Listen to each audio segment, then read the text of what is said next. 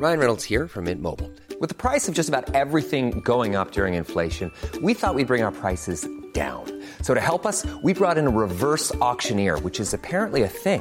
Mint Mobile unlimited premium wireless. Ready to get 30, 30, bit to get 30, bit to get 20, 20, 20, bit to get 20, 20, bit to get 15, 15, 15, 15 just 15 bucks a month. So, Give it a try at mintmobile.com slash switch.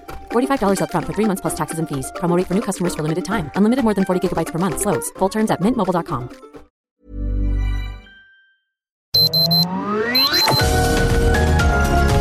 Heraldo Media Group presenta Sergio Sarmiento y Lupita Juárez. Información veraz y oportuna con un toque personal y humano. Por El Heraldo Radio, donde la H suena y ahora también se escucha.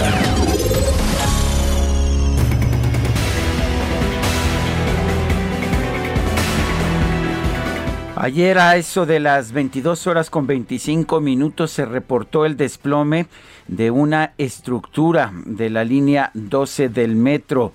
Hasta la última información que tenemos, 23 personas han fallecido y 65 han quedado heridas y han sido trasladadas a hospitales cercanos. Tenemos en la línea telefónica a Miriam Ursúa, titular de la Secretaría de Gestión Integral de Riesgos y Protección Civil de la Ciudad de México.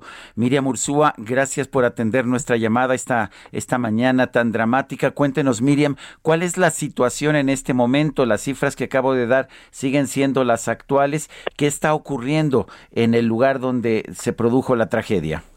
A ver, eh, tal cual tú dijiste, ayer alrededor de las ocho y cuarto de la noche se produjo este colapso.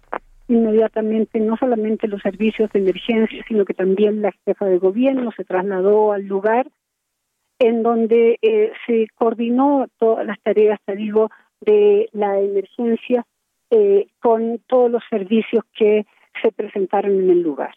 Eh, sí hizo dos conferencias eh, dos declaraciones, te digo, eh, durante la noche, y sí seguimos manteniendo el número de 23 fallecidos, pero el número de heridos, te digo, es de 79.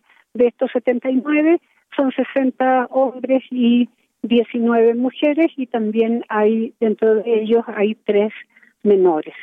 En este momento eh, la situación, te digo, eh, ya eh, han sido retirados eh, todos los fallecidos digo, por el Ministerio Público.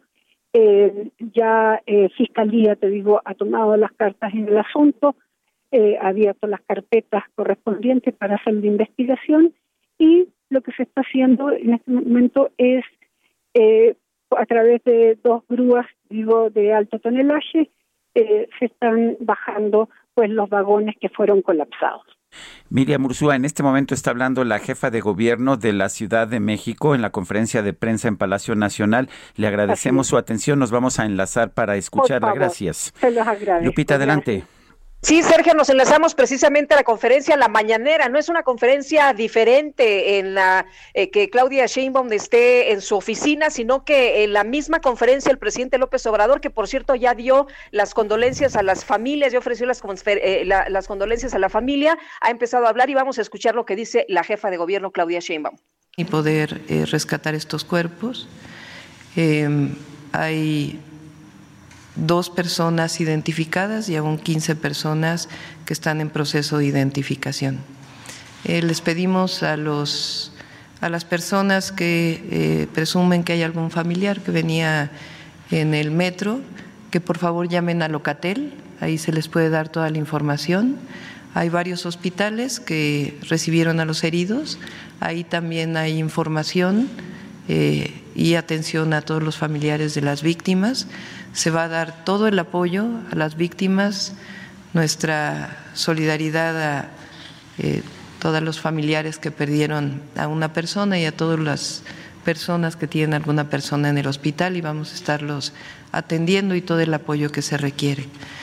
Eh, informo también que, como siempre, la Fiscalía General de Justicia debe llevar a cabo un peritaje que inició justamente en la noche de ayer, pero además estamos, eh, y lo informaremos el día de hoy, buscando una empresa internacional eh, con certificado tanto en metro como en asuntos estructurales para que haga un peritaje técnico externo y que podamos llegar a las causas de este lamentable incidente. Esta es la información que les podemos dar hasta ahora. Muchas gracias la jefa de gobierno de la Ciudad de México y está diciendo que independientemente del peritaje de la Fiscalía General, habrá, habrá también, se buscará una empresa internacional para que haga estudios sobre lo sucedido en esta tragedia de la línea 12 del metro. Bueno, pues esta es la, la situación en estos, en estos momentos. Eh, está, continúa la conferencia de prensa. Eh, los reporteros están haciendo preguntas y eh, nosotros vamos a bueno, pues vamos, este, vamos a señalar que hay también otros temas, eh, otros temas importantes. Estaremos regresando, por supuesto, al tema del colapso de este desplome de la línea 12 del metro. Eh, la información que yo tenía es que el desplome se, se tuvo lugar a las 10 horas con 25 minutos. Miriam Ursúa, la titular de la Secretaría de Gestión Integral de Riesgos y Protección Civil de la Ciudad de México, me decía que 8 y cuarto. Eh, y sin embargo, mi equipo de producción me ratifica que fue a las 10.25. Es la, es lo, me imagino que sí, porque yo estaba. Sergio. Sí, estaba yo en las, eh, precisamente en las instalaciones del canal 40 de ADN 40 cuando recibimos las primeras informaciones. Eh, sigue, le siguen haciendo preguntas a Claudia Sheinbaum. Vamos a escuchar, vamos a regresar a la conferencia de prensa para que sepamos toda la verdad y dar a conocer todo lo que pasó, cuáles fueron las causas. ¿Y esos peritajes que arrojaban en ese punto? ¿Perdón? Esos peritajes que dice usted que se hicieron, esas revisiones, ¿no advirtieron el peligro ahí exactamente?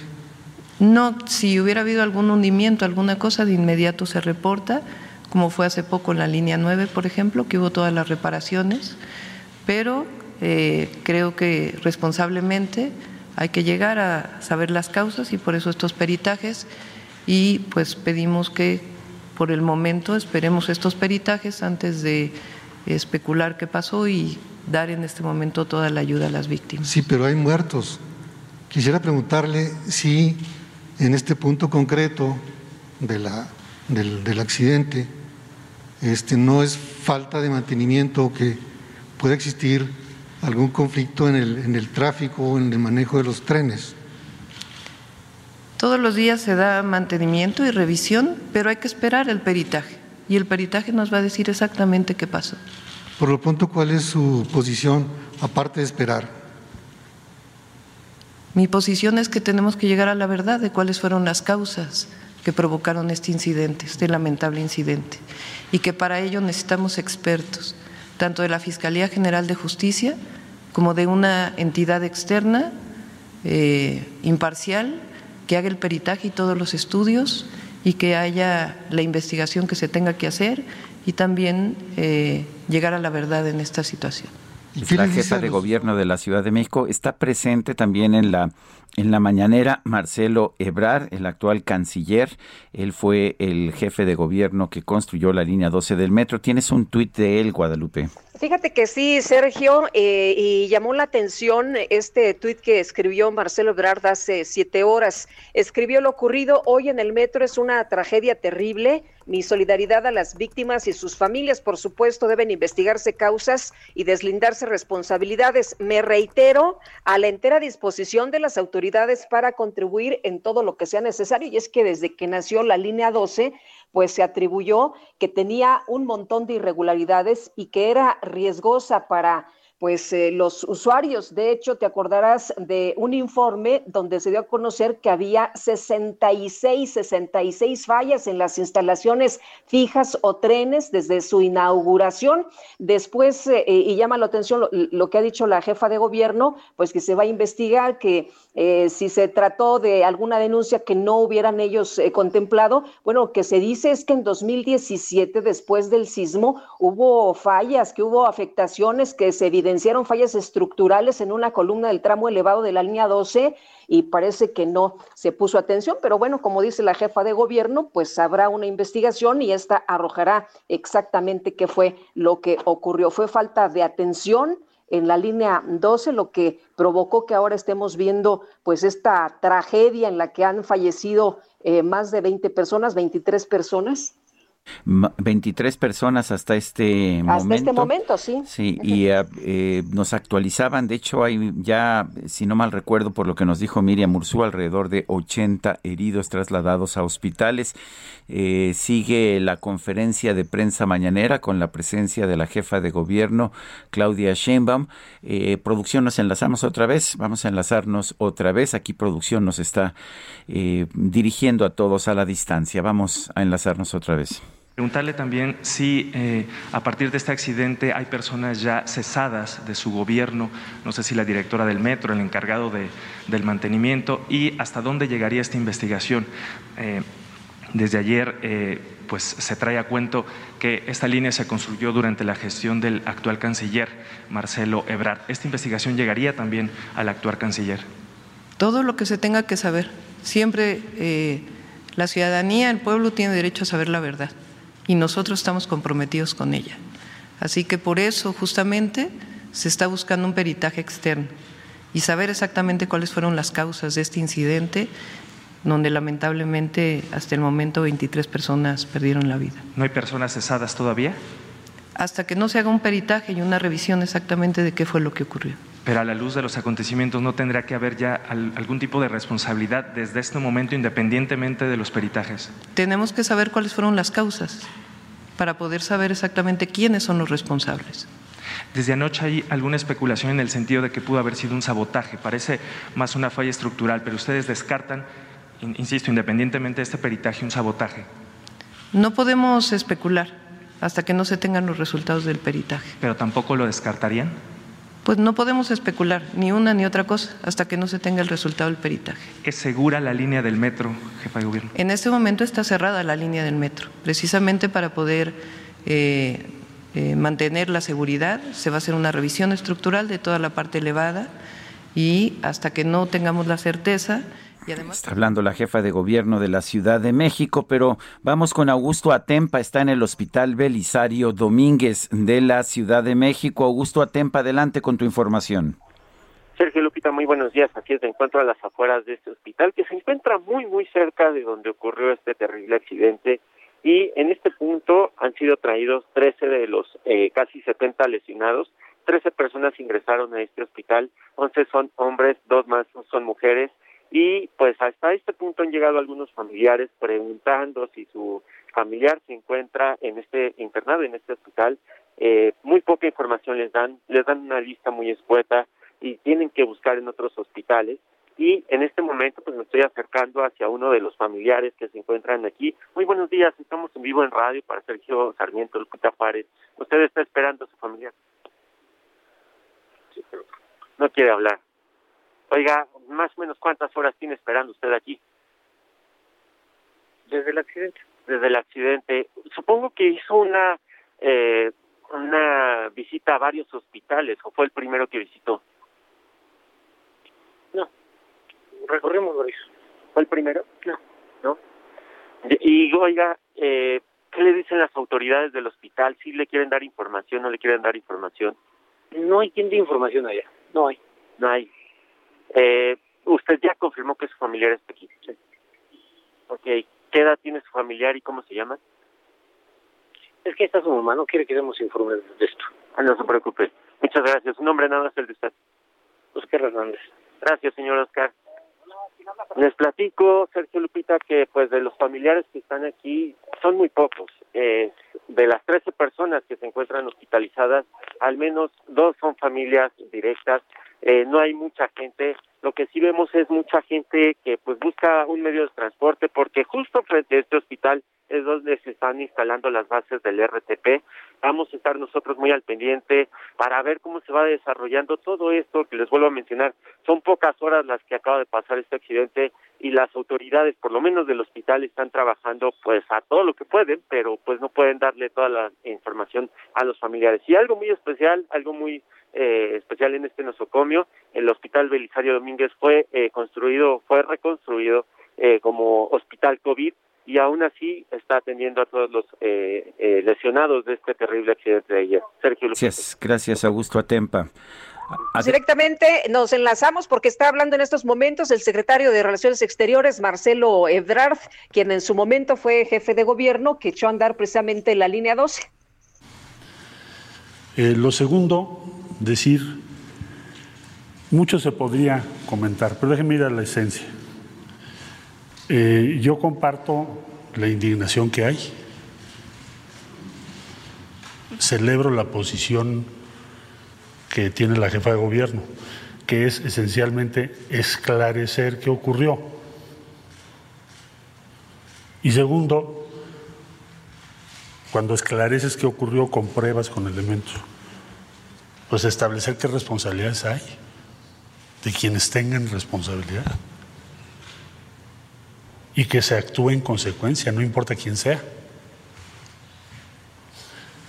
Y de mi parte, también lo señalé el día de ayer, eh, ponerme a entera disposición de la autoridad o las autoridades correspondientes, como siempre lo he hecho,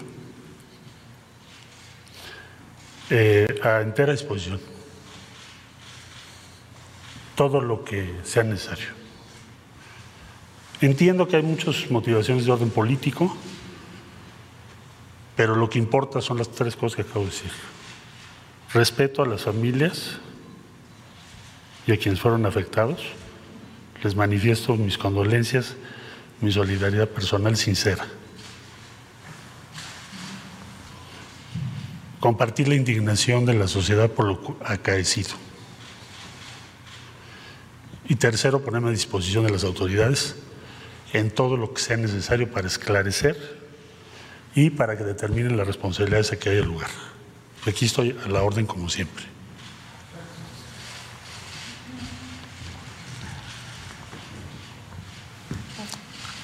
Buenos días, canciller de canciller del Gobierno Federal, secretario de Relaciones Exteriores. Dice, me pongo a disposición de las autoridades. Dice también, entiendo que hay muchas motivaciones políticas. Son dos de las frases que pronuncia esta mañana. Está ahí. Él siempre dijo que, que dará la cara. Lo dijo en 2015 cuando hubo la investigación sobre los problemas de la línea 12 del metro y está ahí respondiendo preguntas de los reporteros Guadalupe. Así es, Sergio. Y bueno, si les parece bien, nos enlazamos de nuevo con la conferencia, pero antes tenemos a Gerardo Galicia, Gerardo Galicia, que está justamente en el lugar donde se registró esta tragedia, ahí en el Metro Olivos y Metro Tezonco. ¿Estás, Gerardo? ¿En dónde te ubicas? Así es, eh, Lupita, Sergio, justo unos cuantos pasos de donde ocurrió este fatal accidente y alcanzamos a apreciar cómo a la distancia, muy lentamente, algunas eh, grúas de gran tonelaje están eh, acercándose para asegurar toda esta zona, para evitar que alguno de los convoyes que quedó prácticamente eh, atrapado en esta en este colapso entre las vigas pueda vencerse mientras se realiza el rescate de los cuerpos que lamentablemente algunos yacen todavía en el convoy. Ha sido una jornada bastante intensa, veíamos salir ya a los rescatistas luego de una jornada de más de ocho horas de trabajo ya con su equipo hidráulico. ¿Y qué tan intensa ha sido esta jornada, Sergio Lupita? Todavía escasos minutos fue encontrado una, una persona, un hombre, eh, que resultó lesionado luego de esta eh, tragedia y ya en estos momentos está siendo atendido también una de las ambulancias que ha quedado justo en toda esta zona. También muchos problemas que tienen los usuarios para poder encontrar vehículos que están dando el servicio provisional a la línea número 12 o la línea dorada. Prácticamente a partir de la zona de la tragedia deben rodear una manzana para poder encontrar otro de los camiones de la RTP, una situación que ya está tratando de coordinar los trabajadores de la CEMOVI con los elementos policiales, porque son precisamente los acordonamientos los que no dejan que los usuarios o vecinos de Tláhuac tengan un paso mucho más ágil hacia la zona oriente y para poderse dirigir hacia la zona de Iztapalapa. Por lo pronto, Sergio Lupita, queda completamente cerrada la circulación de la avenida Tláhuac, justo en esta zona, en los límites de Iztapalapa con Tláhuac. Habrá que buscar la avenida Canal de Charco como una posible alternativa. Y por lo pronto, el reporte. Gracias, Gerardo. Hasta luego. Y vamos a regresar a la conferencia de prensa en Palacio Nacional. Sigue hablando la jefa de gobierno. Y eh, con eh, esta empresa de peritaje externo que se va a contratar.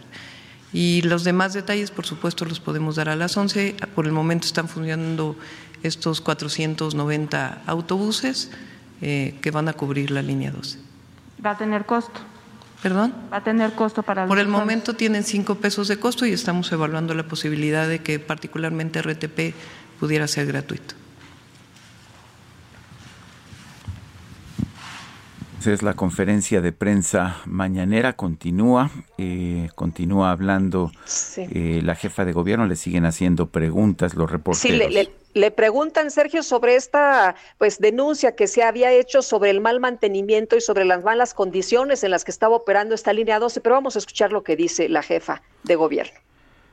Bueno, y ¿Qué vamos pasó? a, convers- vamos a conversar con Fernando Espino, secretario general del Sindicato de Trabajadores del Metro. Fernando Espino, buenos días, gracias por tomar nuestra llamada.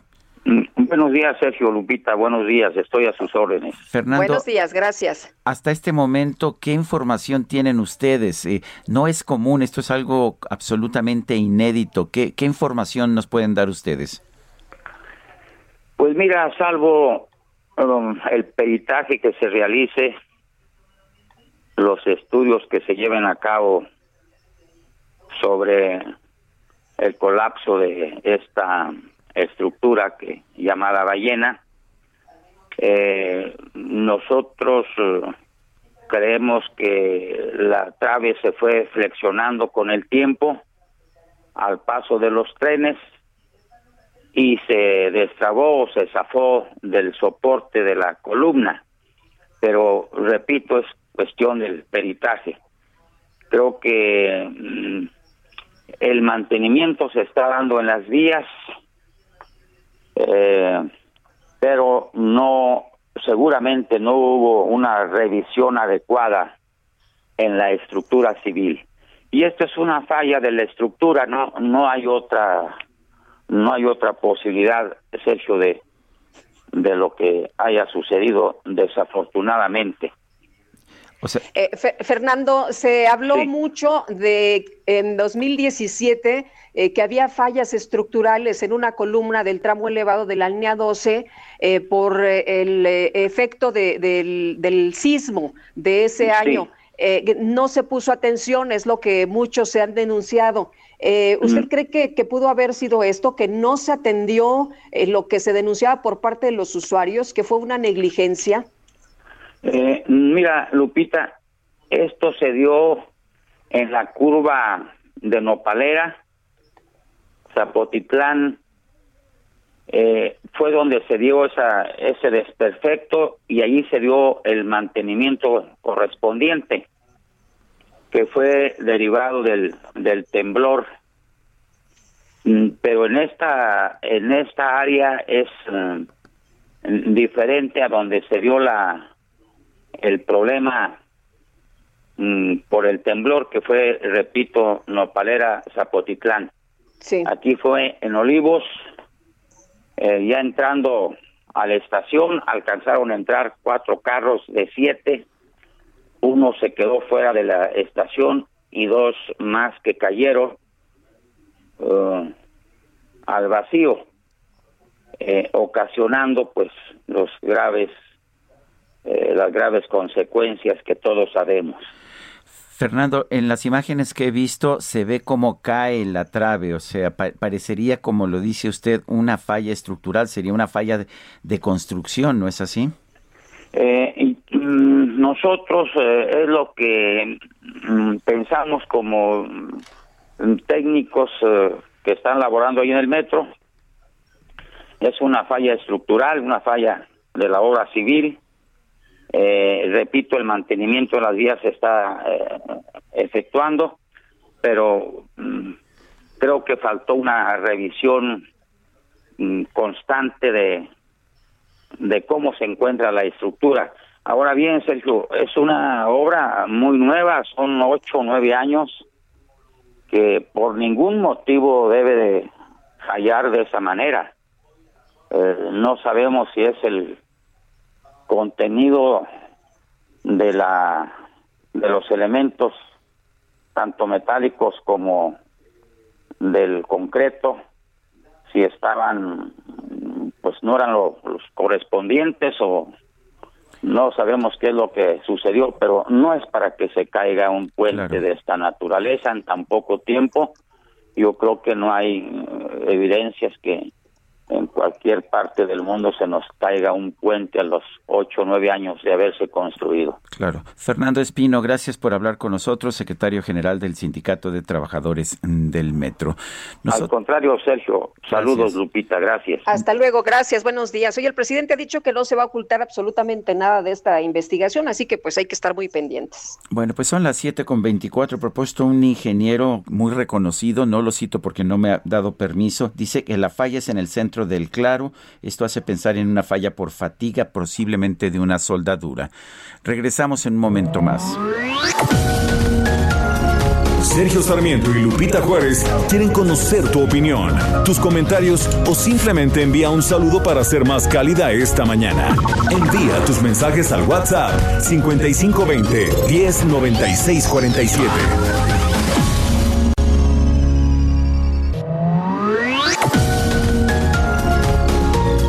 Continuamos con Sergio Sarmiento y Lupita Juárez por El Heraldo Radio.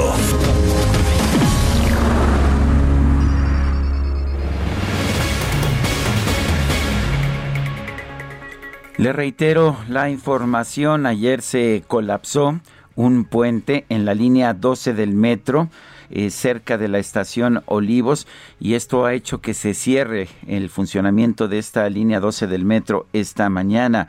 Andrés Layú es secretario de Movilidad de la Ciudad de México, lo tenemos en la línea telefónica. Andrés Layú, buenos días, gracias por tomar nuestra llamada. Buenos días, Sergio Lupita. Eh, muchas gracias por el espacio. Andrés. Buenos días. ¿Cómo se está resolviendo el problema de la gente que usualmente utiliza esta línea del metro? Tengo entendido que está toda cerrada. Eh, ¿qué, se está haciendo para darle movilidad a estas personas? Eh, primero que nada, eh, nuestra solidaridad de parte del gobierno de la Ciudad de México, por supuesto, a todas las personas y familiares de víctimas lesionadas y fallecidas en este incidente y también el agradecimiento a los usuarios del metro por, su eh, eh, paciencia y su entendimiento. En este momento, para proveer el servicio de transporte, estamos operando en dos circuitos con unidades de RTP, unidades del servicio de transportes eléctricos y unidades del transporte concesionado. La razón por la que estamos operando en dos circuitos, que ahorita eh, describo, es porque en el tramo de Avenida Tláhuac, donde sucedió el incidente, se siguen haciendo eh, maniobras con eh, grúas para eh, levantar el tren que está en el lugar del incidente. Un circuito opera de Tláhuac hasta Olivos. En el caso de los autobuses de RTP, este circuito no tiene costo. Y otro circuito opera en la dirección, digamos, en el tramo que va de San Lorenzo Tezonco a el metro Miscuac, eh, que eh, tiene, digamos, el mismo costo que la tarifa eh, del metro.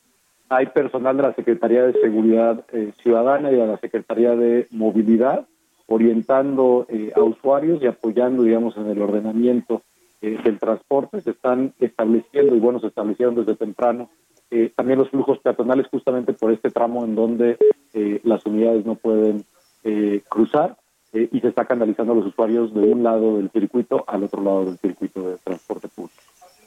Eh, Andrés, qué bueno que aclaras lo de la tarifa, porque había mucha gente que decía que los estaban engañando. Entonces, un tramo sí es gratis y el otro es ya de, paga.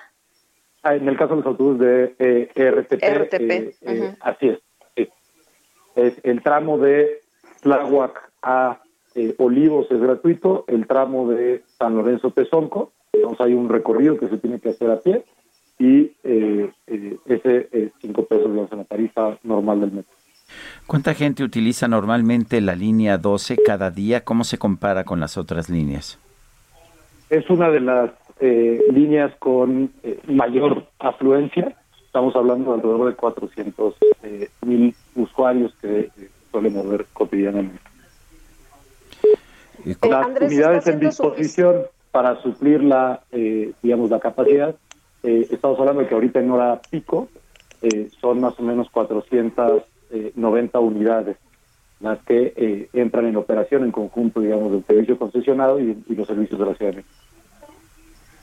Sí, justamente está siendo eh, suficiente el número de, unidades que ustedes han destinado o que ustedes han eh, programado para ayudar eh, pues con esta situación. Está cerrada la, el metro por obvias razones y, la gente pues está desesperada. ¿Está siendo suficiente? En, en términos de, digamos que se están abordando las unidades, etcétera, seguimos incrementando el número de unidades. El tema principal que estamos ajustando es el logístico por tener que hacer este cruce peatonal entre los dos tramos de eh, operación. Estamos concentrando los esfuerzos en facilitar eh, este cruce, pero sí tenemos unidades en disposición en ambos eh, trayectos. Y vamos a ir haciendo, digamos, el balanceo de las unidades que se requieran en cada uno de los trayectos, porque conforme va avanzando el día va cambiando un poco en dónde sucede la demanda. Es decir, no es el mismo número de gente todo el día que se mueve de Tláhuac a, a Olivos en la que se mueve de San Lorenzo Tezonco eh, a Miscuac. Entonces ahí se va a ir ajustando eh, con la operación que se está, eh, con la información de la operación que estamos recibiendo. Andrés, ¿de dónde salen todas estas unidades de RTP que se están utilizando? ¿No se estaban usando o se están dejando descubiertos otros lugares? ¿Qué está pasando? ¿Cómo, ¿Cómo organizan esta logística? Y porque me imagino que no tienen unidades esperando nada más a que ocurra una tragedia como esta. Eh, bueno, no, el RTP sí tiene eh, lo que llamamos de eh, servicios emergentes de frecuencia eh, intensiva, que justamente son en apoyo a los servicios de transporte. dos, dos ejemplos. cuando se hizo la rehabilitación de las líneas del, de las vías del tren ligero, todo el servicio de tren ligero lo estuvo dando RTP. Hace unas semanas fueron los trabajos de mantenimiento en la línea 9 del metro, eh, eh, y también eh, RTP es un servicio. Entonces, precisamente tiene unidades destinadas a este tipo de servicios y en algunos de los trayectos cotidianos de RTP todavía no hay una afluencia como la que hay en una situación normal, quiero decir, de pandemia. Entonces, en ese sentido, tenemos una combinación de unidades que están aportando el servicio, aunque es muy importante ahí el apoyo de también el transporte profesional. Yu, secretario de Movilidad de la Ciudad de México, gracias por hablar con nosotros. Muchas gracias, eh, Sergio Lupita. Buen día. Hasta luego, igualmente. Y vámonos con Israel Lorenzana desde Avenida Tláhuac, que pues ves a esta hora de la mañana. Israel, ¿cómo se ve el movimiento por allá? Buenos días. Sergio Lupita, muchísimas gracias. Un gusto saludarles esta mañana.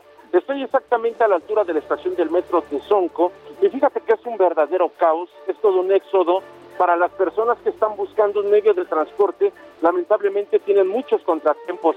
Efectivamente, las unidades de RCP están dando el servicio para los usuarios de la línea 12 del metro. El costo es de 5 pesos, pero lamentablemente hacen falta muchas unidades. Yo estoy calculando, Sergio Lupita, aproximadamente un kilómetro la fila de personas para poder abordar una unidad de RTP o M1. Tenemos, por supuesto, elementos de la Secretaría de Seguridad Ciudadana, tenemos a la Guardia Nacional también haciendo algunos rondines aquí a través de Avenida Tláhuac, pero exactamente aquí en la zona de la estación del Metro Tezonco de la línea 12, pues es un verdadero caos. La gente está caminando ya buscando una alternativa de transporte para poder llegar a su destino. No se están dando abasto con estas unidades de RTP. Ya observamos a muchas personas desesperadas. Sergio Lucita, si me lo permiten, vamos a platicar rápidamente con las personas que están aquí haciendo fila. Muy buenos días. ¿Qué opinan de este operativo? ¿Creen que es suficiente las unidades de RTP para que la gente se pueda se pueda mover? ¿Desde dónde vienen? Desde Zapotitlán. ¿Cuánto tiempo llevas esperando? Ay, como una hora. Una hora. ¿No vas a buscar algún otro medio? ¿Vas a tomar una unidad de RTP? Sí, a fuerza, es que tengo que irme ya hasta por Polanco. Hasta la zona de Polanco. ¿Originalmente cuánto te tarda? Como una hora y media en metro, o sea, es más rápido. Muy bien. ¿Cuál es tu nombre? Fátima. Fátima, muchísimas gracias, qué amable eres, te agradezco mucho. Pues Sergio Lupita, ahí están parte de los contratiempos que se están viviendo el día de hoy para las personas usuarios de esta línea 12 del metro, que hoy amanecieron con la noticia, por supuesto, del fatal accidente que se registró a la altura de la estación del metro Olivo y también en el sentido opuesto hay unidades que están dando el servicio, pero bueno, pues ya lo hemos dicho, no se están dando abasto con estos contratiempos que se registran el día de hoy. Sergio Lupita, la información que les tengo esta mañana. Israel, muchas gracias, muy buenos días. Hasta luego. Son las 7 con 38 minutos. Vamos a un resumen de la información más importante. Hoy es martes 4 de mayo del 2021. La noche de ayer se desplomó un tramo de la vía elevada de la línea 12 del metro de la Ciudad de México entre las estaciones Olivos y Tezonco junto con un tren con pasajeros a bordo. La jefa de gobierno Claudia Sheinbaum ha reportado un saldo de por lo menos 23 muertos y 79 heridos trasladados a hospitales. Al momento podemos informarles que son 79 eh, personas hospitalizadas, dos de ellas eh, que llegaron a hospitales lamentablemente fallecieron. De estas personas hay cinco personas que aún no se han podido identificar. En total son 19 mujeres y 60 hombres. Son tres menores y tres adultos mayores. Y eh, son hasta ahora 23 personas que fallecieron, que perdieron la vida, dos en hospitales, como indiqué, cuatro personas que fallecieron y que sus cuerpos aún se encuentran en el tren. Está las maniobras en este momento para bajar el tren del lugar, dado que es riesgoso en este momento. La Secretaría de Gestión Integral de Riesgos y Protección Civil de la Ciudad de México presentó en redes sociales la lista preliminar de personas lesionadas que son atendidas en los hospitales Belisario Domínguez, Hospital General de Iztapalapa, Iste de Tláhuac, Magdalena de las Salinas, Hospital General de Balbuena y Joco. Por otro lado, la doctora Claudia Sheinbaum anunció que a partir de este martes va a operar la red emergente de movilidad integrada en todo el trayecto de la línea 12 del metro. Indicó que también se va a realizar una revisión de las instalaciones del sistema, así como el peritaje de la Fiscalía Capitalina. Hay 490 vehículos que van a estar circulando, la línea 12 completa va a estar cerrada. Eh, va a haber 490 vehículos entre camiones de RTP, eh, autobuses concesionados, trolebuses operando en la ruta. Pedimos la comprensión de todas las personas que viven pues, aquí en Tláhuac. Por su parte, el presidente López Obrador aseguró que no se va a ocultar información sobre la investigación de este caso. No se va a ocultar absolutamente nada. El pueblo de México tiene que conocer toda la verdad. No se les va a ocultar nada porque se tiene que actuar con responsabilidad, como siempre, como lo hemos hecho en el gobierno. No se ocultan las cosas, se habla con la verdad. No mentir, no robar, no traicionar al pueblo. Y todos los días se va a estar informando sobre este asunto. El secretario de Relaciones Exteriores y ex jefe de gobierno del Distrito Federal, Marcelo Ebrard, consideró que lo ocurrido en el metro es una tragedia, por lo que se deben investigar las causas y deslindar responsabilidades. Reiteró su disposición para contribuir en todo lo que sea necesario. Yo comparto la indignación que hay. Celebro la posición que tiene la jefa de gobierno, que es esencialmente esclarecer qué ocurrió. Y segundo, cuando esclareces qué ocurrió con pruebas, con elementos, pues establecer qué responsabilidades hay de quienes tengan responsabilidad y que se actúe en consecuencia, no importa quién sea. Y de mi parte, también lo señalé el día de ayer, eh, ponerme a entera disposición de la autoridad o las autoridades correspondientes, como siempre lo he hecho, eh, a entera disposición.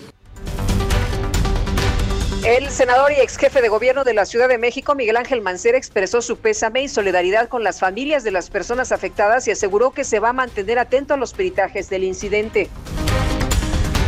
A través de Twitter ayer, el subsecretario de Electricidad de la Secretaría de Energía, Sergio Saldaña, dijo que no se debe descartar ninguna hipótesis sobre las causas de lo ocurrido, incluyendo un posible sabotaje. Sin embargo, más tarde eliminó el mensaje. Bueno, hasta mostraba ahí un video, ¿no? Y hablaba de un estallido y no sé cuántas cosas más, pero... De una explosión de luz. De una explosión, sí, sí, sí. Un, destello, y, ya después, un, destello, ¿no? Y después ya dijo, ah, caramba, y mejor... Pues se dio cuenta de la, de la, irresponsabilidad de su posición, así es, ¿verdad? Así es, y tuvo que borrar su tuit. La jefa de gobierno, en cambio, hoy una y otra vez. Vamos a esperar a que tengamos los peritajes, vamos a esperar a que tengamos la información. Me parece prudente de la jefa de gobierno. Pero adelante, Lupita. Sí, sí, sí. Oye, y esta madrugada Héctor Luis eh, Palma, alias el Güero Palma, salió del penal del Altiplano luego de que fue absuelto del delito de delincuencia organizada. Sin embargo, fue recapturado por la Fiscalía General de la República para trasladarlo a la Subprocuraduría Especializada en Investigación de Delincuencia Organizada, donde será presentado ante un juez. El quinto tribunal colegiado penal de la Ciudad de México otorgó un amparo Gonzalo Gil White hijo del exsecretario de Hacienda Francisco Gil Díaz, en contra de una orden de aprehensión por un presunto desvío de más de 160 millones de pesos. El Consejo de la Judicatura Federal ordenó suspender por tiempo indefinido las audiencias para definir el posible otorgamiento de suspensiones definitivas en contra del rediseño del espacio aéreo del Valle de México. La Sala Superior del Tribunal Electoral del Poder Judicial de la Federación admitió a trámite una impugnación promovida por Morena en contra de la candidatura de María Eugenia Campos Galván, Maru Campos, Maru Campos de los partidos PRI y PAN al gobierno de Chihuahua debido a que enfrenta acusaciones penales. Y la candidata de la alianza PRI, PAN y PRD al gobierno de Baja California, Lupita Jones, denunció ante la Unidad de Inteligencia Financiera la administración del gobernador Jaime Bonilla por presunto lavado de dinero y peculado. Bueno, la judicialización de las elecciones, pues ahora sí que al Pleno. En otros temas, el presidente del INE, Lorenzo Córdoba, aseguró que las resoluciones de consejeros y magistrados electorales no son un ajuste de cuentas. Pidió que las decisiones calientes que se tomen sobre el futuro del instituto sean en tiempos fríos. Y la Confederación de Cámaras Nacionales de Comercio, Servicios y Turismo informó que trabaja en un proyecto para ofrecer promociones y ofertas a todas las personas que ejerzan su derecho al voto en las próximas elecciones del 6 de junio. La agencia calificadora Moody's elevó a 5.6% su pronóstico de crecimiento del Producto Interno Bruto de México en 2020. La estimación previa era de 3.5%. Sin embargo, advirtió que hay un débil marco político en el país. El Banco de México informó que en los primeros tres meses de 2021 las remesas que recibió el país sumaron 10.623.3 millones de dólares, lo que representa un incremento del 13% respecto al mismo periodo del año pasado. Bueno, y después de mantenerse en silencio varios días, la Comisión Nacional para la Mejora Continua de la Educación dijo que la decisión de aplazar la aplicación de las pruebas PISA en el de las pruebas PISA en el país se debe principalmente a la emergencia sanitaria. Aclaró que esto no significa que México haya cancelado su participación en el programa. Vale la pena señalar que ningún otro país de los 87 que aplican la prueba PISA ha suspendido su aplicación. Y los gobiernos de México y Bolivia informaron que en cumplimiento a los acuerdos entre los presidentes de ambos países quedó suprimido el requisito de visa de visitante para los ciudadanos bolivianos en México, medida que entrará en vigor el próximo 24 de mayo. Desde Felipe Carrillo Puerto, Quintana Roo, el presidente López Obrador encabezó una ceremonia de perdón para el pueblo maya por la represión los saqueos y la discriminación sufrida a lo largo de la historia. En el evento participó el presidente de Guatemala, Alejandro Yamatei. La Administración para el Control de Drogas de los Estados Unidos señaló que las operaciones de inteligencia coordinadas con las autoridades mexicanas en contra de las organizaciones del narcotráfico actualmente están paralizadas. La Secretaría de Salud Federal informó que en México ya suman 217.345 los muertos por COVID-19. Hay, como, hay también 2.349.900 casos confirmados. El gobierno de la Ciudad de México informó que hasta el momento más de 11.284 personas de entre 50 y 59 años han sido vacunadas contra el COVID-19 en las alcaldías Coajimalpa, Gustavo Amadero, Magdalena Contreras y también Milpa Alta. El presidente de El Salvador, Nayib Bukele, aseguró que podría continuar con la remoción de más funcionarios luego de que la Asamblea Legislativa aprobó la destitución de los magistrados de lo constitucional de la Corte Suprema y del fiscal general. No, pues sí, el gobierno de un solo hombre, ¿no? Claro. En, en, Colombia, este lunes se registraron enfrentamientos entre manifestantes y agentes de la policía durante una nueva jornada de protestas violentas en contra de una reforma tributaria. Se reportó un saldo de por lo menos, escuche usted, 19 personas muertas y cientos de heridos.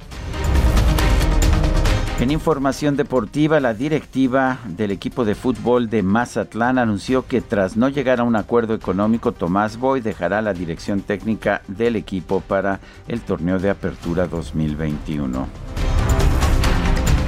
Y vámonos directamente con Augusto Atempa desde el Hospital Belisario Domínguez, aquí en la Ciudad de México. Augusto, te escuchamos. Buenos días. Sergio Lupita, continuamos en este punto donde pues se han traído a 13 personas eh, lesionadas y han llegado bastantes personas preguntando por sus familiares y en torno a estas historias que se dan a las afueras de los nosocomios les voy a platicar la historia de Maite de Jesús. Es una mujer que estaba buscando a su nieto, su nieto de tan solo 12 años de edad, Brandon Giovanni Hernández, nos platicaba que previo al accidente le marcó vía telefónica, le dijo que estaba a dos estaciones de llegar, después prendieron la tele y vieron el accidente en las noticias a partir de ahí comenzaron a moverse, visitaron demasiados hospitales hasta que encontraron al papá de este joven, de este, perdón, de este menor Brandon Giovanni, lo encontraron en el hospital de Balbuena, nos mencionan que su estado es bastante grave, pero el menor de 12 años no tiene ninguna información.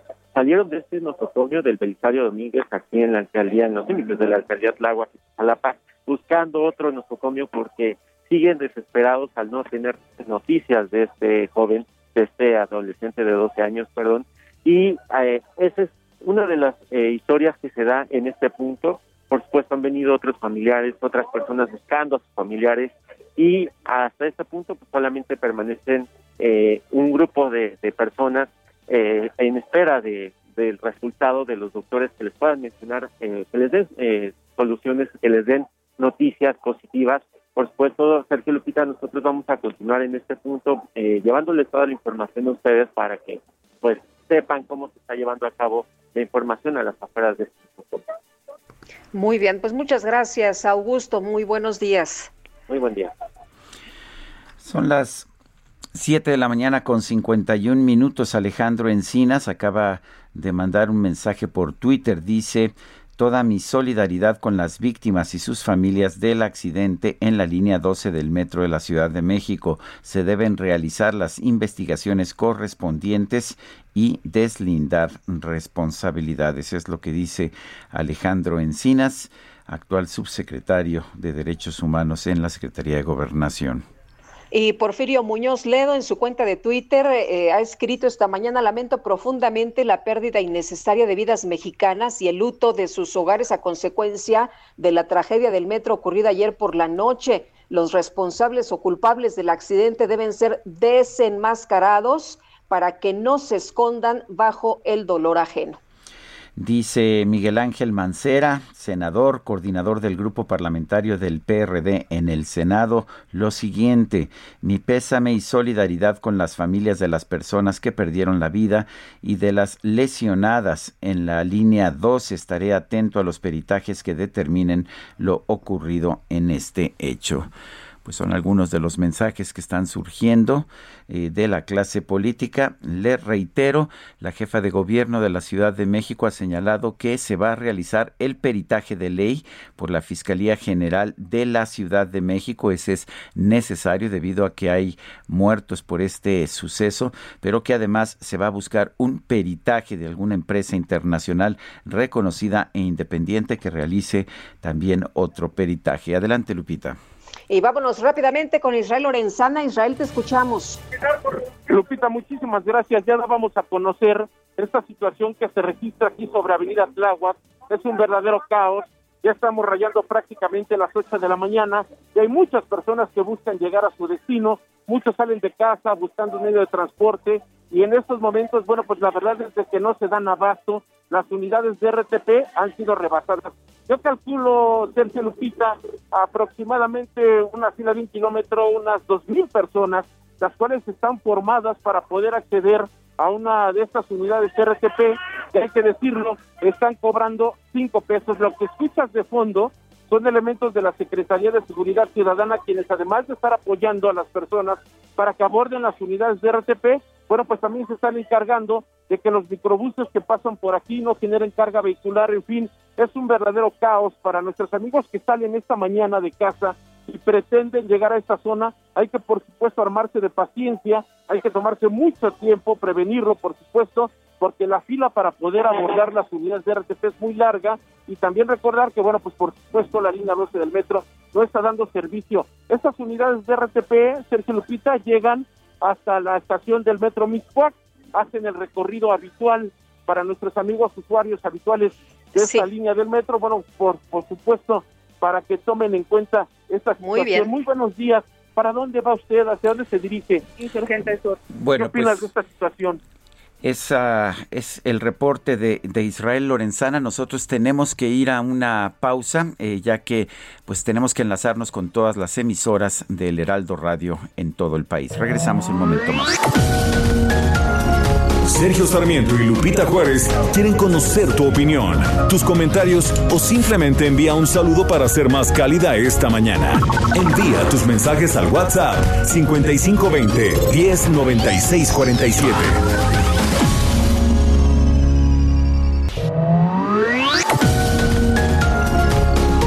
Continuamos con Sergio Sarmiento y Lupita Juárez por El Heraldo Radio.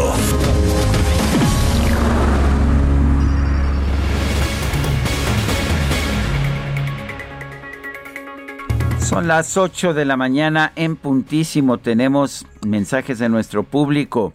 Buenos días, hermoso dúo. Soy Olivia Campos. Esa línea es el ejemplo de la necedad. Tengo un tío que solo con la primaria y su experiencia, él era contratista, decía que el terreno no era viable para la construcción del metro. Hola, buenos días, Sergio Lupita. Un abrazo siempre los profesionales mejores de la radio. Ahora que digan, fue la corrupción de Brad la que ocasionó este lamentable incidente al permitir seguir en su momento la construcción de esa línea.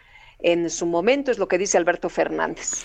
Dice otra persona, ahora toca decir no te preocupes Marcelo, vivo cerca de la línea 2 y desde siempre ha habido fallas. Ese no es el único tramo débil. En la curva de Culhuacán el tren se inclina mucho y sientes que se va a salir del riel. Es una pena lo que sucedió, las condolencias no te devuelven a tu familia. Desde Nueva York Isabel Reyes me ha mandado información y fotografías también de pues otros uh, otros puntos de líneas del metro de elevados donde aparentemente hay fallas estructurales. Yo no soy ingeniero no puedo decir si lo hay. Eh, es el caso de la línea o de la estación de Pantitlán según las fotografías que me manda esta persona. Son las 8 de la mañana con dos minutos. El pronóstico. Alejandro Ramírez, meteorólogo del Servicio Meteorológico Nacional de Conagua, cuéntanos cómo nos va a tratar el clima en las próximas horas. Hola, ¿qué tal? Muy buenos días, Sergio Lupita. Les mando un saludo a ustedes y a la gente que nos escucha y les comento que para hoy se pronostica que continuará la onda de calor con temperaturas máximas que estarán oscilando entre los 45 a 50 grados centígrados en zonas de Hidalgo, San Luis Potosí, Veracruz y Tamaulipas, así como temperaturas máximas de 40 a 45 grados en Querétaro, Puebla, Oaxaca, Chiapas, Tabasco, Campeche y Yucatán. Esto debido a una circulación anticiclónica en niveles medios de la atmósfera. Y bueno, por otro lado tenemos al Frente Frío número 55, que recorrerá el norte y noreste del país e interaccionará con un canal de baja presión en el occidente del Golfo de México, generando chubascos y lluvias puntuales fuertes en las regiones mencionadas y en el centro del país. Y bueno, para lo que es Oaxaca y Chiapas se prevén eh, lluvias eh, con lluvias puntuales muy fuertes, descargas eléctricas y posibles granizadas. Esto debido a un canal de baja presión sobre el sureste mexicano. Y bueno, para la Ciudad de México se prevé ambiente fresco durante la mañana y cálido a caluroso por la tarde, cielo despejado en la mañana y nublado por la tarde, con probabilidad de lluvias aisladas acompañadas de descargas eléctricas y posibles granizadas.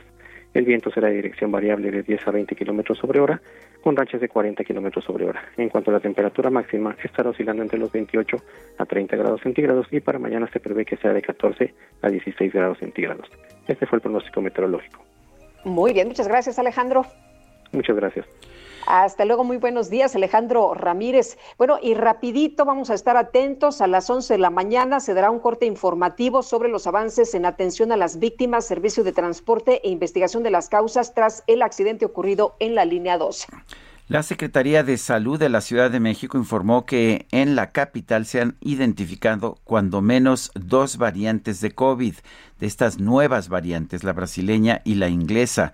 La doctora Rosa María Wong es jefa de la Subdivisión de Investigación Clínica de la Facultad de Medicina de la UNAM. La tenemos en la línea telefónica. Doctora Wong, ¿cómo está? Buenos días.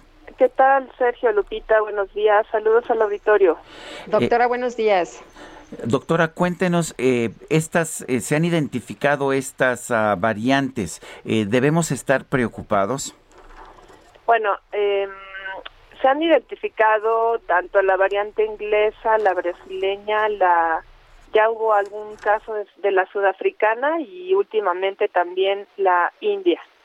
Entonces, ¿qué, ¿qué, qué es lo que observaron con cada una de estas? Con la inglesa, que fue la que detectaron a mediados de otoño del año pasado, empezaron a ver un incremento en el número de casos muy importante.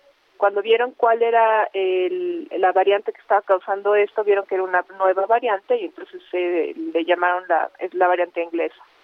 Eh, entonces eh, lo que encontraron es que es 30-60% más transmisible que la variante original de Wuhan. La sudafricana también encontraron que tiene escape a los anticuerpos previos. Algunas personas que ya habían tenido eh, la enfermedad les volvió a dar COVID.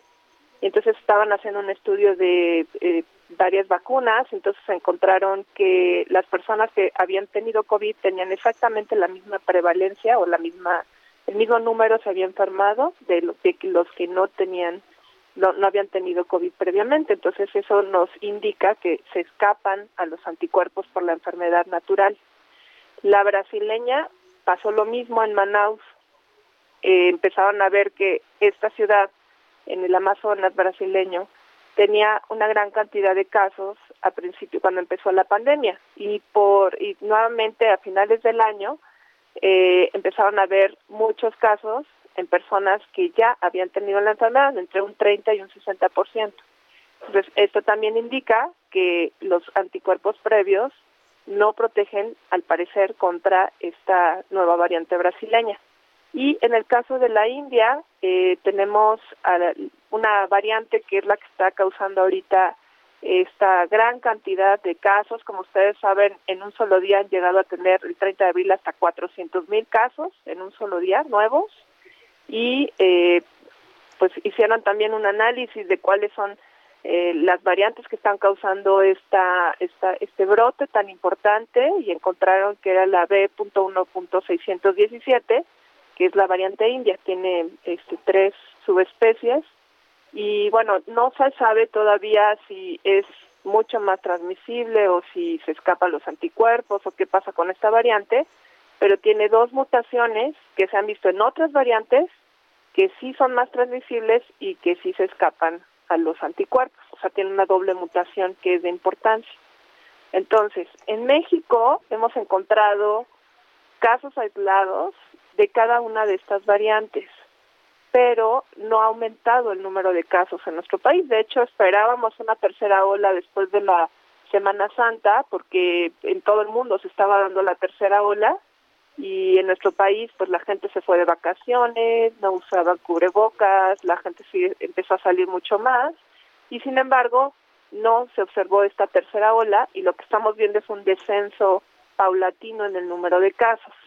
Entonces, ¿qué nos quiere decir esto? Que a pesar de que tengamos estas variantes, pues al parecer no han tenido un impacto en, en, en nuestro país, no, no han tenido impacto en nuestra población y bueno, aquí podrían haber muchas hipótesis, ¿no? Que eh, tenemos, eh, como tuvimos una gran cantidad de casos desde que empezó la pandemia con los picos este, importantes en agosto, luego en noviembre, diciembre, el mayor en enero, este y, y llevamos ya una gran cantidad de la población vacunada, pues puede ser que tengamos eh, anticuerpos, muchas eh, la, mucha parte de la población.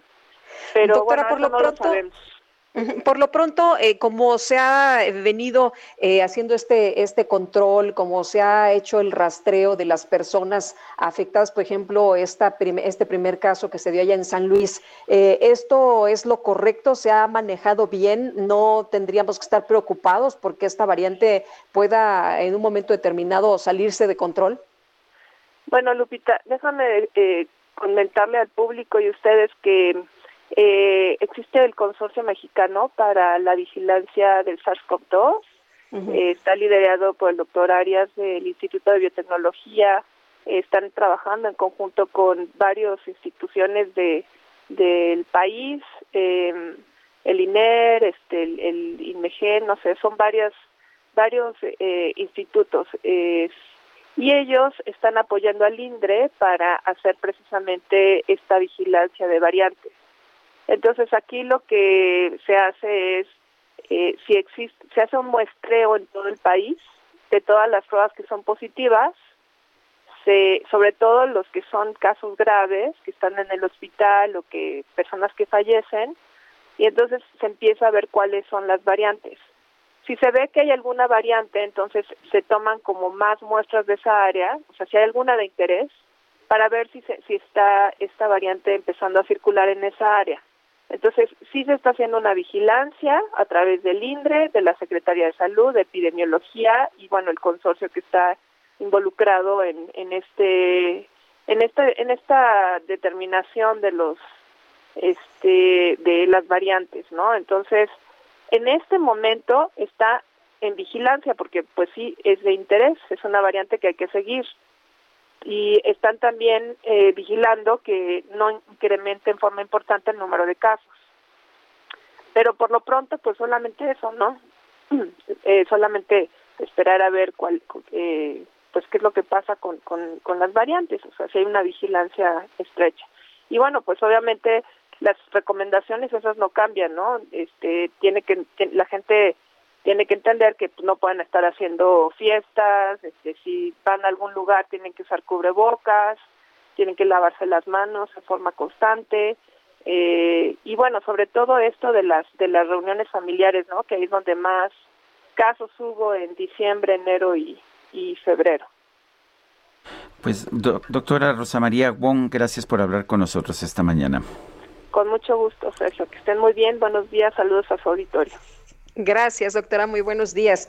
Bueno, y México reportó 1.027 nuevos casos confirmados de coronavirus, elevando la cifra a un total de 2.349.900 contagios. Gerardo Suárez, platícanos. ¿Qué tal? Muy buenos días, Sergio y Lupita. En México se acumularon 217.345 muertes confirmadas por COVID-19, 112 más que el día anterior. En cuanto a las estimaciones de casos confirmados, se reportaron 2.536.400 casos que ya estarían confirmados hasta anoche en el, en el país. Eh, también cabe destacar que en la conferencia vespertina eh, se reportó que en la semana 16, esta semana que transcurrió del 19 al 25 de abril, se reporta hasta el momento un, una disminución de 13% en los casos de COVID-19 respecto a la semana anterior. Eh, sobre la vacunación, se menciona que ya hay 7.792.707 personas con un esquema completo, es decir, que ya recibieron la vacunación de dos dosis para las para las vacunas que funcionan bajo este número de aplicaciones o de una, como es el caso de Cancino. Anoche el subsecretario Hugo López Gatel dijo que ya se ha vacunado con al menos una dosis a 10% de la población mexicana, es decir, 12.6 millones de personas, pero hay que hacer esta precisión, ya que solo 7.7 millones ya tienen estas dosis completas y bueno, pues ya se les ha cubierto y, re y real realizarán la respuesta inmune adecuada. Y para finalizar, se reportó en la Ciudad de México 45.821 dosis de personas para 50 a 59 años, ya que ayer empezó esta nueva etapa de la vacunación. Esta es la información que les tengo. Gracias, Gerardo. Muy buenos días. Buenos días. Bueno, la jefa de gobierno de la Ciudad de México, Claudia Sheinbaum, informó que el desplome del metro en la línea 12 se debió al vencimiento de una trave.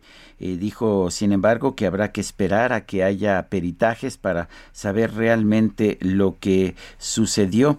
Eh, un ingeniero me reportaba, un ingeniero muy reconocido, me reportaba esta mañana que la falla es en el centro del claro esto me hace pensar en una falla por fatiga, probablemente de una soldadura. Bueno, hasta este momento lo que tenemos pues son, eh, digamos, visiones muy parciales, pero la gente quiere saber ¿Qué pasó? ¿Qué, ¿Cuáles son las posibles causas de este desplome de la trave del metro ahí cerca de la estación Olivos de la línea 12? Vamos a conversar con Félix Villa, señor Jiménez, expresidente del Colegio de Arquitectos de la Ciudad de México. Eh, Félix señor, buenos días. Gracias por tomar esta llamada. Buenos días, Lupita. Buenos días. Hola, ¿qué tal? Buenos días. Es un placer estar nuevamente con ustedes. Gracias, Félix. Con la información que hay, con las pocas imágenes que hay, ¿cuál es su impresión? ¿Qué falló? Bueno, primeramente, pues un, un reconocimiento, más bien un, un este sentido pésame a la gente que perdió familiares o amigos eh, y la gente que está herida en, en los hospitales, primeramente. Eh, desde lo que yo he estado viendo, desde las diez y media de la noche, y pues hasta la una de la mañana que estuve tratando de analizar las causas de, de este de este accidente tendríamos que analizar primeramente eh, y entender que hay elementos que son portantes o sea elementos que cargan y luego elementos que son rigidizantes. Eh, las columnas digamos eh, es, es, un elemento que va a cargar y después sobre la misma columna eh, en la parte de hasta arriba de las columnas hay eh, unos elementos que se llaman capiteles. En los capiteles es donde se apoyan las traves que se llaman ballenas, que son las, famosas ballenas, por, el, por la forma y por el peso. Se apoyan y hay elementos que, que incluso ballenas que están incluidas como elementos portantes eh, o que son de rigidez, dependiendo de las características y de la zona en la que se hayan eh, puesto cada uno de los elementos por las mismas condiciones urbanas y por las condiciones en las que se va presentando eh, pues la traza de las calles en la parte de abajo. Entonces, en la parte de arriba, pues en algunos elementos a veces se notarán que hay elementos que están muy grandes, que, que, que están como volados, y son los que van a estar cargando como si fuera una ménsula, y van a estar cargando los elementos que, que, que son los que van a estar volados, por decirlo de alguna manera.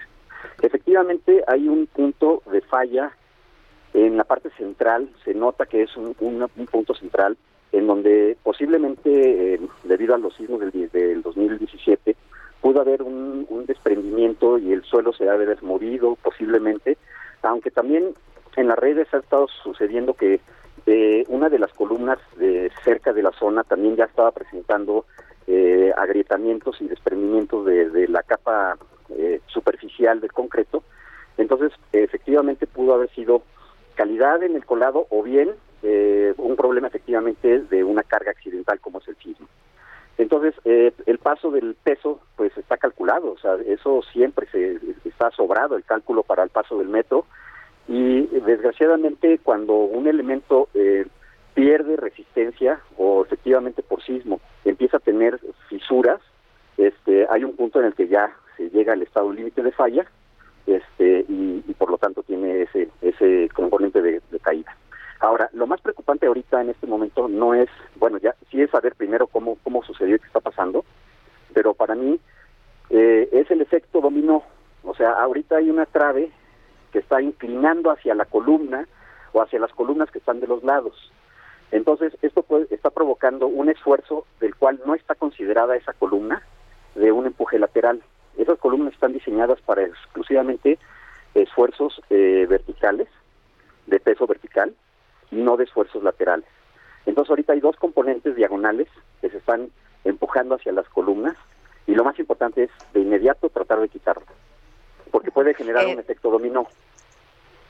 Se puede, puede seguir afectando. Eh, vi, vi, esta fotografía que se publicó en redes sociales de esta columna muy deteriorada, Félix, y bueno, uno decía, pues, que, ¿cómo se puede soportar el paso tan, eh, el peso tan, tan fuerte de, de, los convoyes que circulan todos los días y a cada rato por esa zona? Pero eh, más allá, Félix, de, de esta columna y de lo que ha ocurrido, ¿crees que pueda seguir utilizándose esta línea dorada, esta línea 12 que desde el principio nació con muchísimas fallas, fue suspendida en alguna ocasión por fallas eléctricas, eh, fue suspendida eh, también en alguna ocasión por los tramos defectuosos, eh, se reportó este tema de las columnas afectadas después de los sismos. ¿Qué podemos esperar?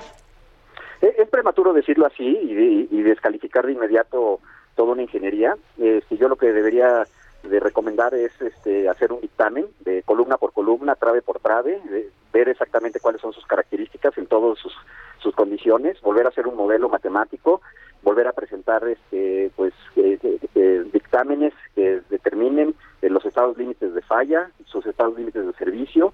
Desde luego la fatiga se debe a estos estados límites de servicio, en donde se está generando un problema constantemente, pues es como los huesos del cuerpo humano, entonces, hacer dictámenes de trave por trave, de toda la línea y de columna por columna. Ver, este, analizar la cimentación, cómo está, porque acuérdense que esa zona pues es eh, fondo del lago, entonces este, pues tuvo que haber tenido cimentaciones profundas, etcétera, este, pilas, pilotes o cualquier otro sistema que vaya hasta la capadura. Y entonces, este, una vez determinado cómo está la característica de todas este, los elementos estructurales de cada uno de, de la longitud de, de toda la línea, pues reforzar, este, yo no lo descalificaría, pero sí reforzar, eh, este, atender cada uno de los temas, o cada una de las piezas que, conforman todo este rompecabezas de la línea y este no, yo definitivamente no no creo que, deba de, eliminarse todo ese esfuerzo de toda la línea, ¿no? Eh, o sea, la línea eh, podría continuar, esto, esto es muy importante, pero cuando se cae una trave así, lo que sugiere una falla estructural, uno de inmediato piensa, bueno, pues espero que no esté así todo, todo el trazo, ¿no? Sí, por eso decía yo, hay, que hacer un dictamen ahorita de cada una de las traves y de cada uno de los elementos estructurales, una por una.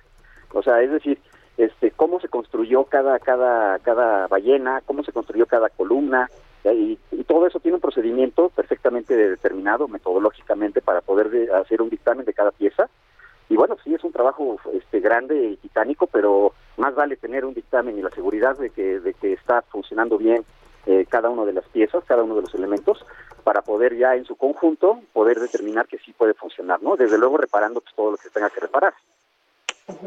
Eh, Félix, ¿se puede hacer un, un dictamen en unas cuantas horas? ¿Podemos tener una información del peritaje en unas cuantas horas o esto se lleva días? No, se lleva días, pero eh, gracias a a la ingeniería en México y a grandes ingenieros que tenemos en México y a grandes arquitectos también que han estudiado estructuras desde una visión, este, o sea, un dictamen visual rápido en que el mismo Instituto de la Seguridad de las Construcciones, el ingeniero Renato Berrón tiene gente muy capacitada para poder este, hacer dictámenes visuales y determinar qué partes sí son riesgosas y qué partes no, yo creo que es momento de que intervenga todo el Colegio de Ingenieros, el Colegio de Arquitectos, los peritos, todos los DROs, o sea, que se reparta ese trabajo para poder hacer dictámenes en toda la línea. Definitivamente sí necesita tener un acta de nacimiento cada uno de los elementos, cada trave, cada trave portante, cada trave de rigidez, cada columna, cada capitel, cada cimentación. Hay que darle este, la certeza técnica, jurídica y sobre todo de, cómo se ha comportado a lo largo del tiempo cada una de las de las piezas, a pesar de que tienen poco tiempo, ¿no? Entonces eh, yo creo que cada una de ellas debe de tener su pues su acta de nacimiento nuevamente. Pues sí, desde de 2012, ¿no? El metro eh, nació en el 60 y qué en el 69. Sí, ya Pero esta parte de 2012. 53 años, así es. Este, bueno, eh, ni hablar, o sea, es la única manera y además está en las normas técnicas complementarias, se tiene que hacer dictámenes. Ahorita no hay no hay posibilidades de que de que en un día o dos días se pueda decir si sirve o no sirve.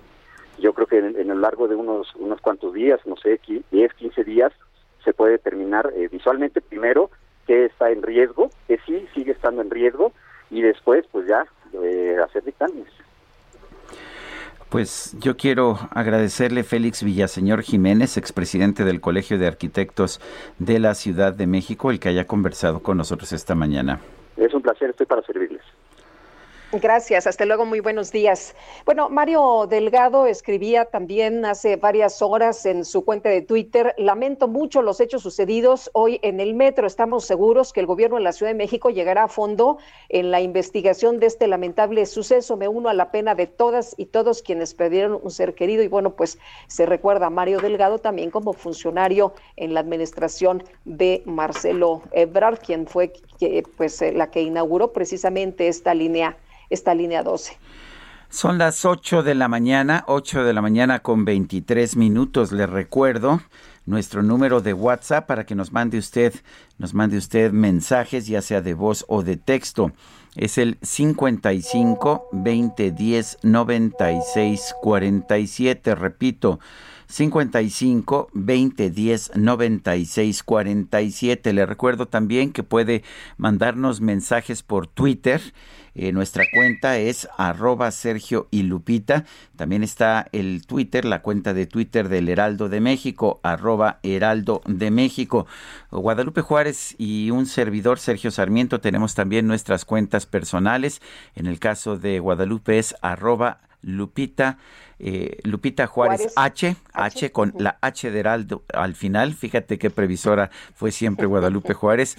Es arroba Lupita Juárez H. La mía es arroba Sergio Sarmiento. Estamos recibiendo muchos comentarios, muchas llamadas al respecto de del tema de pues del accidente que hemos visto y pues vamos a seguir tratando este a seguir tratando este tema. Regresamos en unos momentos más.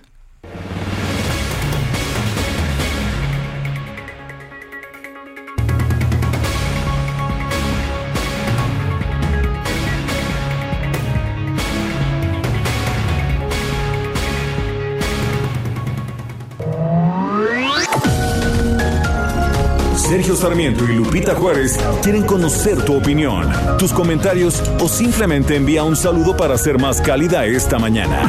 Envía tus mensajes al WhatsApp 5520 109647.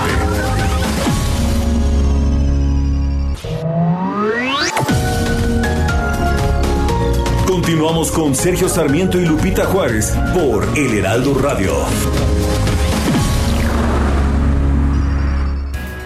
Jaque Mate con Sergio Sarmiento.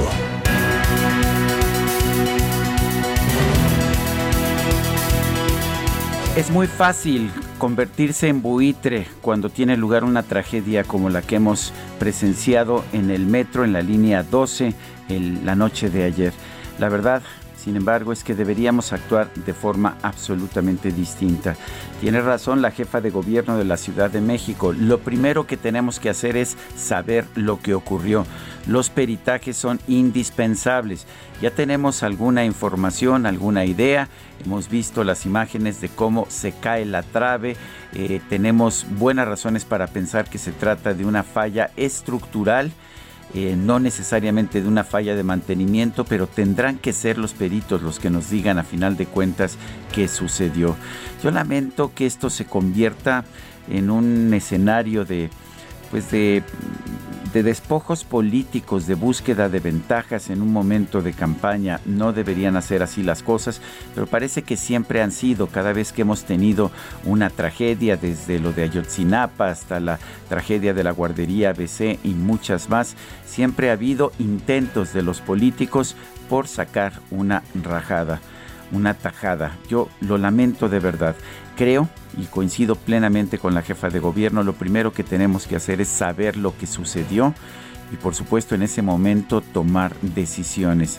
Y bueno, no podemos tomar decisiones simple y sencillamente sobre la base de nuestra ideología o de nuestras simpatías o disgustos con algunos políticos. Lo que tenemos que hacer es entender lo que pasó en este y en tantos otros casos más. Yo soy Sergio Sarmiento y lo invito a reflexionar.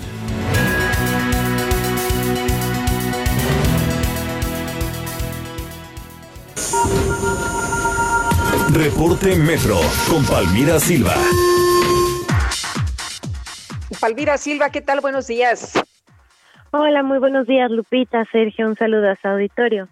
Les informo que hasta ahora registramos afluencia alta en la red con un intervalo aproximado de paso entre trenes de 4 minutos en las líneas 1, 3, 7, 9 y B y de 5 minutos en las líneas 2, 5, 6 y A.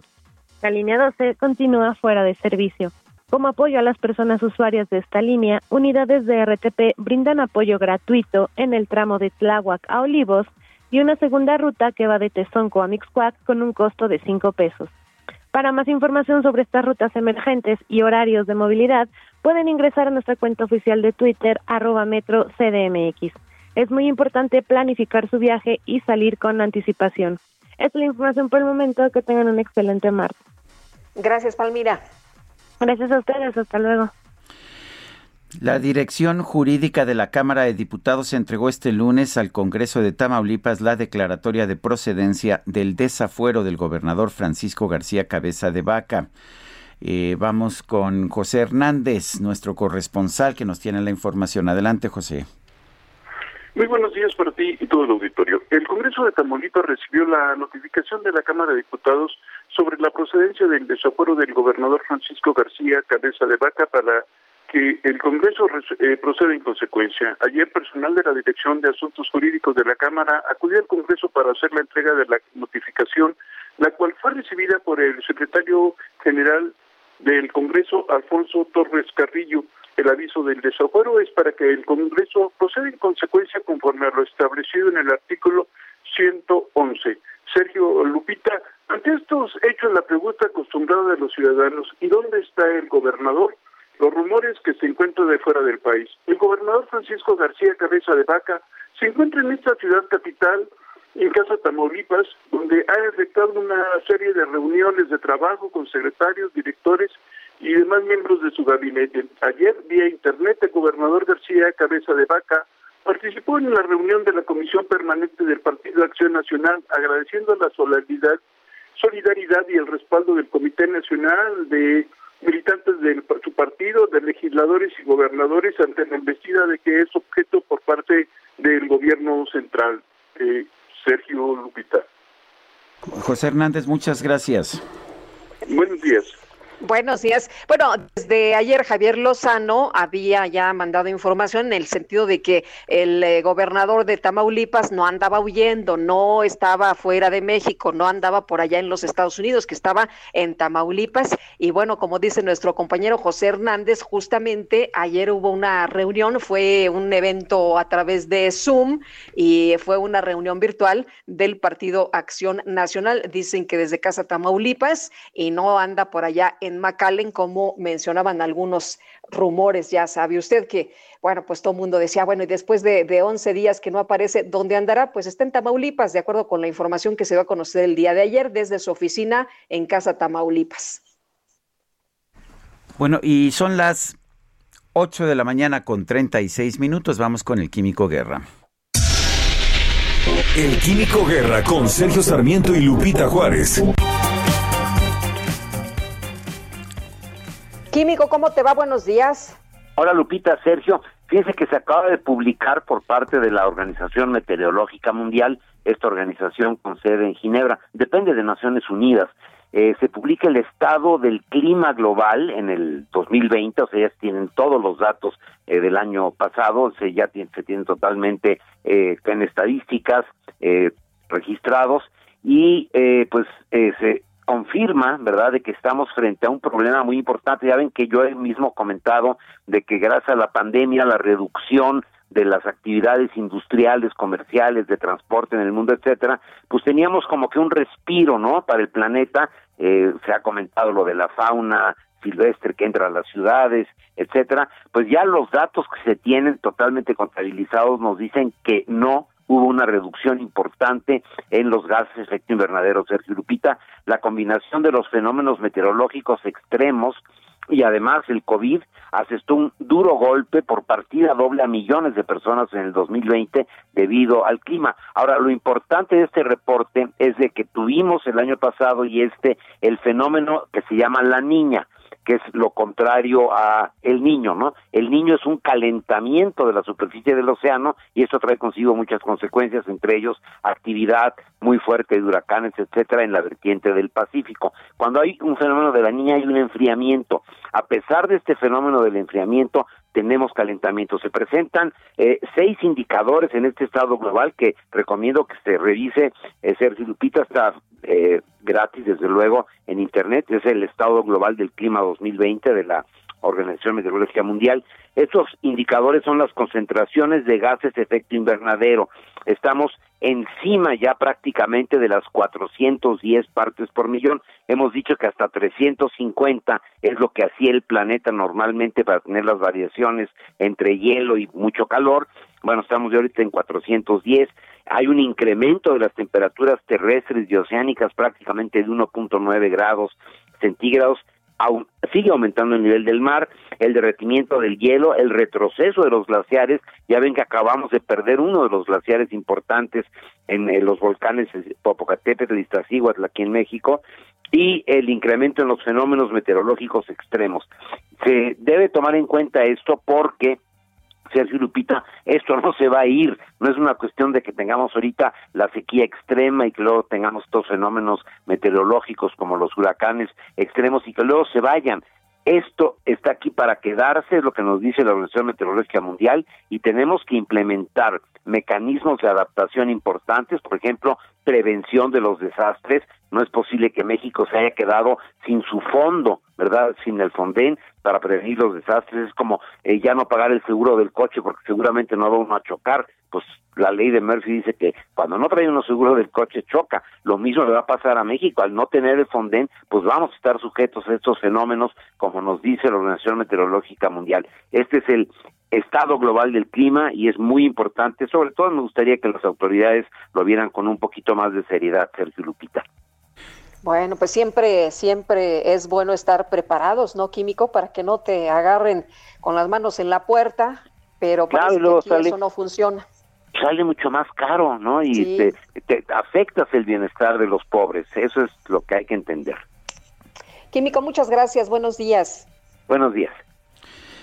La Secretaría de Educación Pública eh, señaló a través de su titular, Delfina Gómez, que la prueba, la prueba PISA, la prueba del Programa para la Evaluación Internacional de Alumnos, no será suspendida en México. Gerardo Suárez, cuéntanos.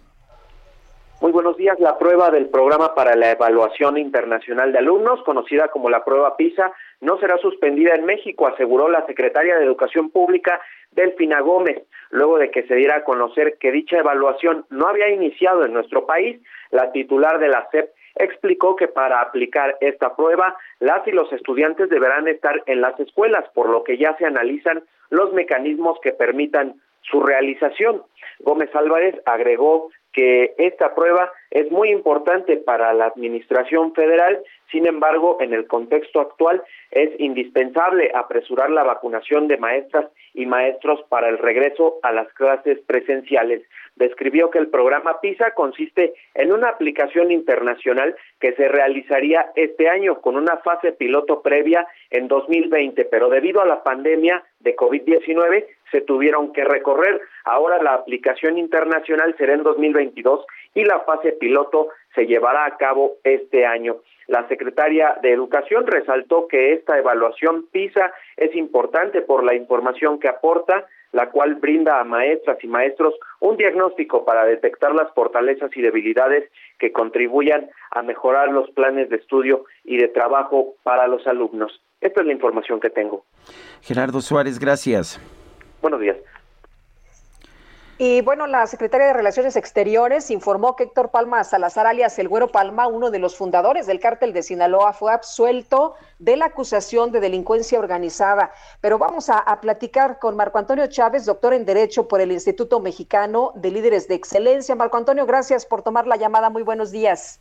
Muy buenos días, siempre a sus órdenes, con mucho gusto. Gracias. Marco Antonio, me parece muy extraño. Ahora todo el mundo lo acusan de delincuencia organizada, desde la maestra Elvester Gordillo, expolíticos. Eh, parece que es la acusación más fácil. Se necesitan tres personas en un delito para que sea delincuencia organizada y sin embargo el Güero Palma es absuelto por delincuencia organizada. Yo ya me perdí. Que, o sea, finalmente, ¿qué es delincuencia organizada y cómo vemos esta pues aplicación que parece ser tan subjetiva de la, de la ley? Claro, muy buenos días, Sergio, también. Efectivamente, la delincuencia organizada como tal es un delito que surge de una ley de 1996 en la cual se entiende que hay delincuencia organizada cuando el crimen organizado forma parte de una organización de hecho de tres o más personas para cometer delitos reiterados de la materia. Cuando vamos a la materia analizamos el artículo segundo de esta legislación que contiene 45 artículos y efectivamente es un derecho especial que se llama derecho penal del enemigo que viene de muchos años atrás y ese derecho penal del enemigo tiene por objeto salvaguardar la seguridad nacional, la estabilidad y la tranquilidad y paz pública. Pero hemos hecho uso abusivo de esta figura en la cual, como tú bien dices, a cualquier enemigo del Estado, cualquier persona ajena a los intereses del Estado, se le juzga con esa perspectiva de ser enemigo del Estado y no un ciudadano normal. En el caso de Héctor Güero Palma, efectivamente, pues pertenecía a una organización criminal por todos conocida y es eh, sumamente extraño que de repente se le libere por esta acusación y que en cambio, como tú bien lo dices, a personas que igual no tienen esa eh, connotación y no están en esta coyuntura, se les juzgue con esa perspectiva de ser eh, delincuencia organizada. Eh, Marco Antonio, buscan si hay algunas acusaciones pendientes, pero si no, ¿va a quedar en libertad? ¿Esto significa? Bueno, lo que pasó es que se le trasladó a un penal, un centro penitenciario de la Ciudad de México, y están pendientes de desahogarse algunas diligencias para saber si existen todavía algunas órdenes de aprehensión por delitos cometidos en el pasado. Ahora hay que recordar que nos señala la propia Constitución del Código Nacional de Procedimientos Penales que la prescripción se hace una vez que estás a disposición de la autoridad. Él estuvo en Estados Unidos, en ese tiempo no pueden contar los términos de prescripción porque estaba por otros delitos de otro índole en los Estados Unidos. Entonces no es que esté libre de toda acusación ya. El, ¿Qué es exactamente delincuencia organizada? ¿Es, ¿Es nada más, o sea, si yo y dos personas más eh, robamos una tienda, ya es delincuencia organizada? No, eso sería más bien pandilla. Eh, lo que se está utilizando mucho como instrumento, e incluso político por parte del Estado, es la delincuencia organizada. Es una figura en la cual tiene que haber tres personas o más en una organización de hecho. Por, ejemplo, Marco, en el caso de en el caso de la maestra Elbaester Gordillo, Gordillo, la acusaron de delincuencia organizada. Finalmente fue exonerada, pero estuvo en la cárcel cinco o seis años. Eh, ¿cuál, ¿Cuál es el elemento que hace que se presente una acusación por delincuencia organizada? Ok, y el elemento realmente es que en la delincuencia organizada no me interesa tanto, Sergio, el grado de culpabilidad que tengas ante el Estado, sino el grado de peligrosidad que representes para el Estado. Por eso no se te puede considerar como un ciudadano, sino como un enemigo. Ahora, los delitos que pueden cohabitar están contenidos en el artículo segundo de esta ley federal contra la delincuencia organizada, que serían terrorismo, delitos contra la salud, secuestro, trata de personas, tráfico de órganos, acopio de armas, operaciones con recursos de procedencia ilícita, robo de hidrocarburos, eh, robo de vehículos, todos los delitos de naturaleza sexual cometida contra menores de edad por grupos de crimen organizado. Básicamente el artículo segundo te da un catálogo y te dice qué delitos pueden cohabitar con la delincuencia organizada, entendiendo además que es una doble penalidad porque se te sanciona por delincuencia organizada más aparte por el delito de alguno de los que acabo de mencionar. Ahora, eh, Marco, ¿te llama la atención que, que estén liberando al Güero Palma justamente en estos momentos? Sí, la verdad, y lo tengo que decir como siempre lo he señalado, ¿no? Este gobierno llama mucho la atención por muchas cosas. Tenemos hechos muy lamentables como el de ayer, que de verdad se debería de investigar, como lo del metro, que es un asunto que nos lastima a todos los mexicanos, donde las responsabilidades no son nada más del pasado, son del presente. Y entonces, vuelvo a, reiterar, eh, la delincuencia organizada entonces se convierte en un instrumento político de poder y los enemigos del Estado no son enemigos políticos, tienen que ser enemigos de hecho contra el Estado que pongan en riesgo la estabilidad de un país. Marco Antonio Chávez, doctor en Derecho, gracias por hablar con nosotros esta mañana. Siempre a sus órdenes, muy buenos días. Muchas pues gracias, muy buenos días. El eh, Güero Palma tiene 80 años. Sí, tiene 80 años y a ver si lo hubieran exonerado por eso, porque ya no es un peligro, lo entiendo. Pero lo que yo ya no entiendo es a quién acusan o a quién no acusan de delincuencia organizada. Eh, está, ¿Cómo deciden, no? Pues sí, está, por ejemplo, en este momento un empresario, eh, un empresario detenido por presunto fraude al Infonavit, pero pues le están metiendo también la acusación de delincuencia organizada. Lo mismo hicieron, trataron de hacer con García Cabeza de Vaca, el gobernador de Tamaulipas. Eh, y sin embargo, es, resulta claro que ni uno ni el otro podrán haber cometido delitos, pero no son parte del crimen organizado. Y en cambio, a quien todo el mundo considera un capo del crimen organizado, pues ahí sí queda en libertad. Parece que que la justicia se ha vuelto muy flexible. Pero en fin, vamos con otros temas. El periodista Benjamín Morales Hernández, fundador del sitio eh, del sitio Noticias eh, Jonoidag en Sonoita, Sonora, espero haber pronunciado bien el nombre, fue asesinado un día después de que sus familiares denunciaron su desaparición. Vamos a, vamos a pedirle el reporte a nuestro corresponsal Gerardo Moreno. Adelante, Gerardo. Hola, ¿qué tal Sergio? Lupita, muy buenos días. Es un gusto saludarlos desde Sonora. Y es que les tengo pues lamentables noticias que reportar. Y es que la mañana de ayer lunes fue encontrado sin vida el periodista Benjamín Morales Hernández, quien era reportero y dueño del medio de comunicación Noticias Sonoidac de Sonorita, Sonora, esto en el norte del estado, en hechos que la Fiscalía General de Justicia ya investiga. Le platico que los hechos se presentaron eh, a las 2.30 de horas de este lunes 3 de mayo, cuando se tuvo conocimiento de la probable desaparición forzada del comunicador de 50 años de edad, donde los familiares reportaron que perdieron contacto con él desde las 19 horas del sábado 2 de mayo. Le platico que fue hasta las 7 de la mañana cuando en el kilómetro 165 más 200 de la carretera que va de Caborca a Sonoita fue elementos de la Guardia Nacional División de Carreteras realizaron el hallazgo de un cuerpo sin vida de un masculino con impactos de proyectiles de arma de fuego. El hombre vestía camiseta de tirantes blanca, pantalón de mezclilla azul y zapatos de vestir café. Eh, luego de realizar las pruebas de huellas dactilares y también con reforzamiento del reconocimiento de sus familiares, pues se determinó que efectivamente se trataba de Benjamín Morales, este comunicador de aquí de la, del estado de Sonora.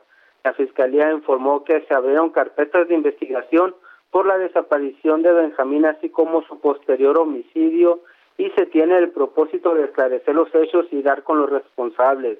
Le informo que se mantienen varias líneas de investigación abiertas que abarcan desde el hábito personal, familiar y laboral, así como los indicios recolectados en el lugar ya que entre ellos figura pues un mensaje escrito en una cartulina que no se ha dado a conocer su contenido, pero por ello también se avisó que se dio vista a la Fiscalía General de la República por si el caso resulta ser de competencia federal. Como ven, eh, pues el día de ayer fue Día Mundial de la Libertad de Prensa y aquí en Sonora pues amanecimos con un periodista más asesinado. Pues qué, qué, qué, pena realmente, Gerardo, y, gracias por traernos esta información. Muchas gracias, buenos días. Híjole, pues qué, qué duro dar este tipo de, información. ¿Te, acuerdas la presidenta de la Comisión Nacional de Derechos Humanos que cuando eh, pues le señalaron sobre los asesinatos de periodistas en este gobierno dijo, ¿hay asesinatos de periodistas en este gobierno? pues sí es la, eh, la ignorancia, ¿no? Que, o, el eh, cerrar los ojos a lo que no les gusta, a lo que pues para ellos no es importante y no existe en esta administración.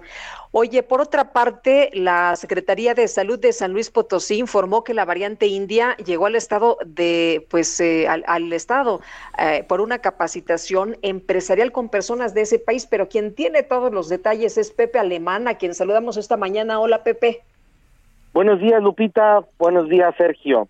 Les saludo desde la capital Potosí. Efectivamente, luego de conocerse que el primer caso en México de la variante India o de la de la India detectada en la India del COVID de las del COVID-19 conocida como B1617 ocurrió aquí en San Luis Potosí. Efectivamente, la Secretaría de Salud dio detalles de cómo se dio este contagio y reveló que se, se debió a una capacitación empresarial aquí en la capital potosina, donde el contagiado tuvo contacto con empresarios justamente provenientes de ese país asiático, de la India.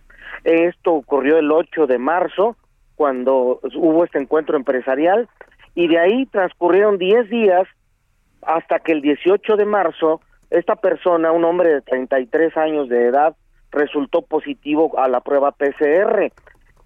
Todavía tuvo contacto con tres núcleos familiares, Lupita, Sergio, y lo más la, trágico, lo más eh, triste es que 16 personas han sido detectadas ya que tuvieron contacto con esta persona que tiene la variante del SARS-CoV-2 detectada en la India, 16 de los cuales 13 ya han dado positivo.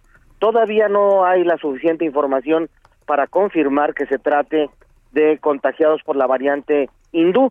Sin embargo, bueno, todo parece indicar que así será. Falta que el INDRE lo confirme, pero son 13 personas ya confirmadas que dieron positivo al SARS-CoV-2 y que tuvieron contacto con este que le llaman el contagiado índice, que es el primer caso de la variante hindú aquí en México de la COVID-19. Sergio Lupita, es la información al momento. Muchas gracias, Pepe. Muy buenos días. Muy buenos días. Bueno, pues uh, vamos a vamos con vamos con otros temas cuando son las 8 con 54 minutos. Eh, según información que se da a conocer, 17 es no, las escuelas regresarían el 17 de mayo a operar allá en el estado de Coahuila con clases presenciales. Sería parte de una prueba piloto en que se contempla la revisión de las condiciones de 312 escuelas de la entidad. Eso es lo que ha señalado el gobernador Miguel Ángel Riquelme y el secretario de Educación del estado Higinio González Calderón. Regresarían pues en principio 302 escuelas a partir del 17 de mayo como con clases presenciales en una prueba piloto. Son las 8 de la mañana con 54 minutos. Guadalupe Juárez y Sergio Sarmiento estamos en el Heraldo Radio.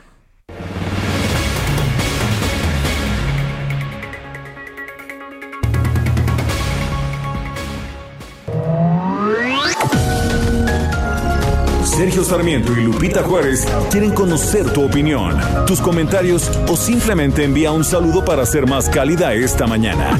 Envía tus mensajes al WhatsApp 5520 109647.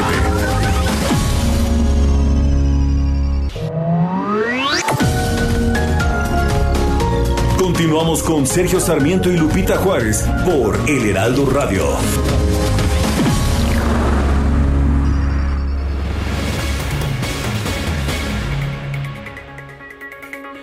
Son las nueve de la mañana en puntísimo. Tenemos mensajes de nuestro público.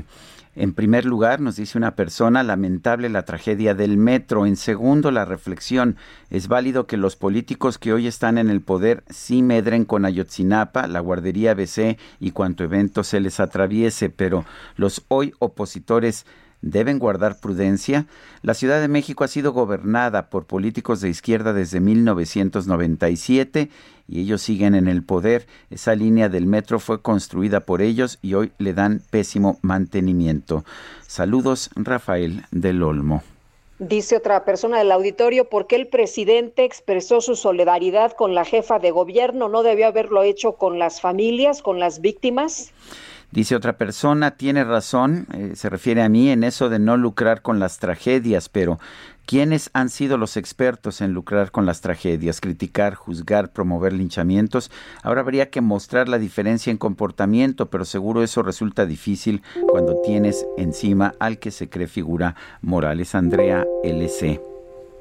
Buen día, Leticia Ortega. Dice, es curioso el discurso de la 4T de hoy no están señalando culpables, no hablan del neoliberalismo, no de la corrupción, ahora sí se van a esperar el resultado de la investigación. Son las nueve de la mañana con dos minutos. Tenemos en la línea telefónica a la embajadora Marta Bárcena y es columnista del Heraldo de México. Fue embajadora de México ante Washington y una pues de las más distinguidas embajadoras de carrera del Servicio Exterior Mexicano. Marta Bárcena, ¿cómo estás? Buenos días. Buenos días, querido Sergio. Pues igualmente muy triste por el accidente del metro y con toda mi solidaridad a las familias y a las víctimas. Eh, es una verdadera tragedia y creo que es momento de tener un peritaje muy claro y de no, efectivamente, no lucrar con la tragedia. Pero, Sergio, pues eh, mi, mi, experiencia es en el ámbito internacional y en el artículo de hoy en Milenio, en el, perdón, en el Heraldo, perdón, estaba leyendo los artículos de, de, de otros periódicos. En mi artículo de hoy en el Heraldo hablo de la próxima reunión entre el presidente López Obrador y la vicepresidenta Kamala Harris, eh, que se va a llevar a cabo el viernes 7. Y hablo del contexto para que se entienda dónde estamos y dónde no estamos. Uno, lo que digo es que la vicepresidenta Harris conoce bien la zona fronteriza y los temas migratorios por su origen, hija de migrantes, jamaiquino y de la India, y porque fue procuradora general de California y senadora por California.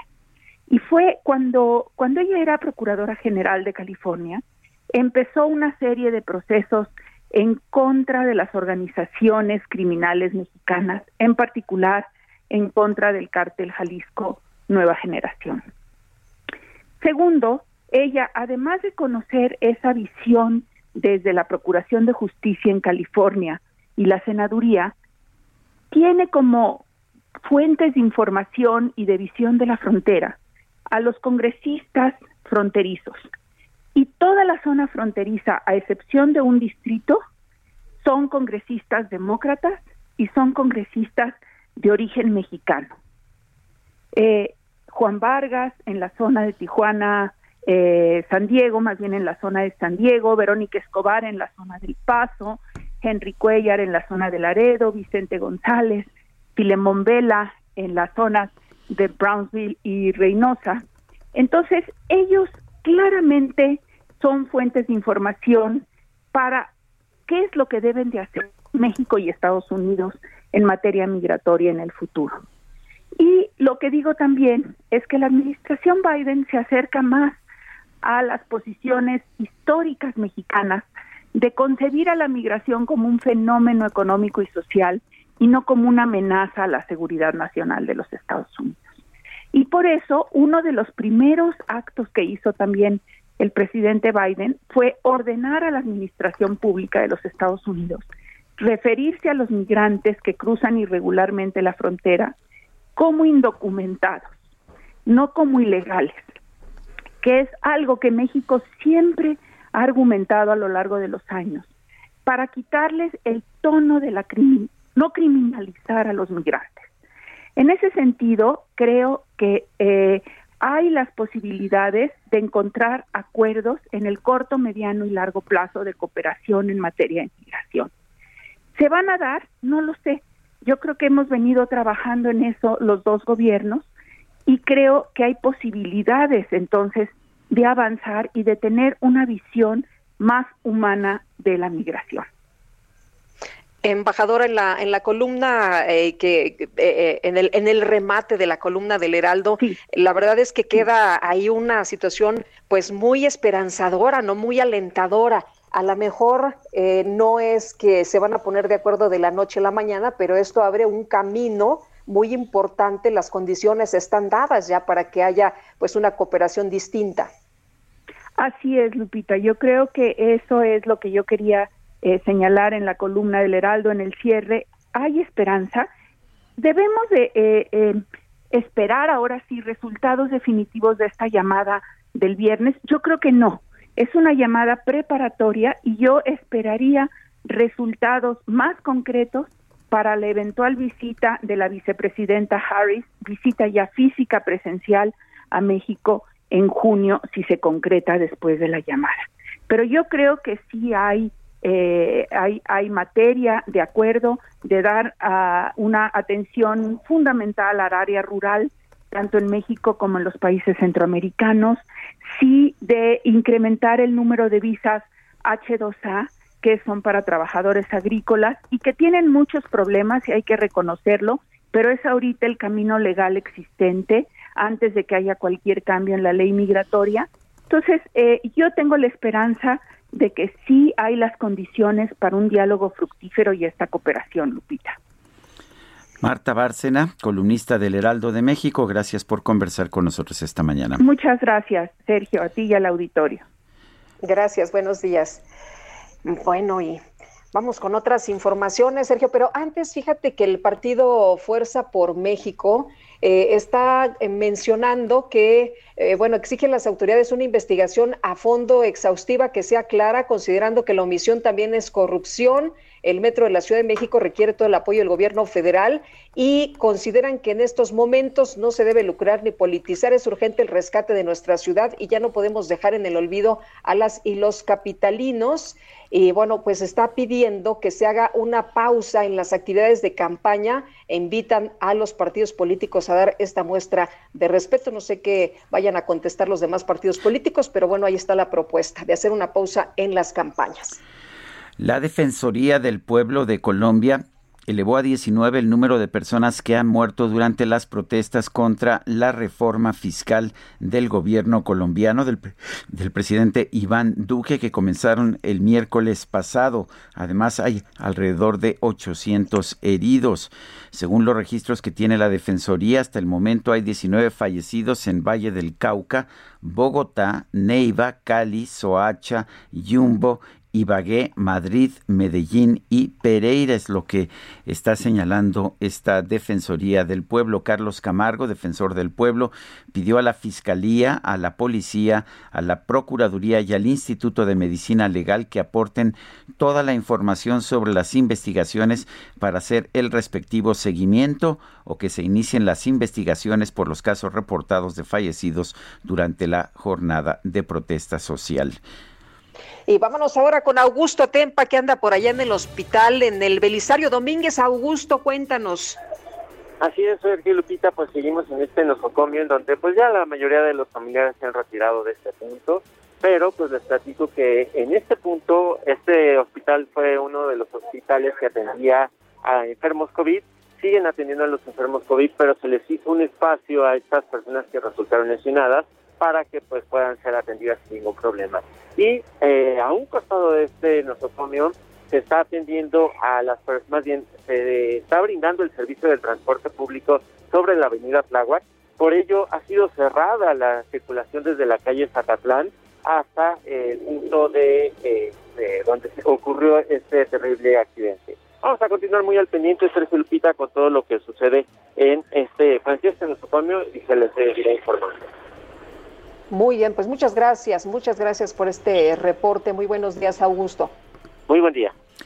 Y vamos ahora con Daniel Magaña, que nos tiene también información vial. Adelante, Daniel. Así es, eh, Sergio Lupita. Bueno, pues mencionar vías alternas porque realmente pues es imposible circular literalmente sobre la avenida Tláhuac.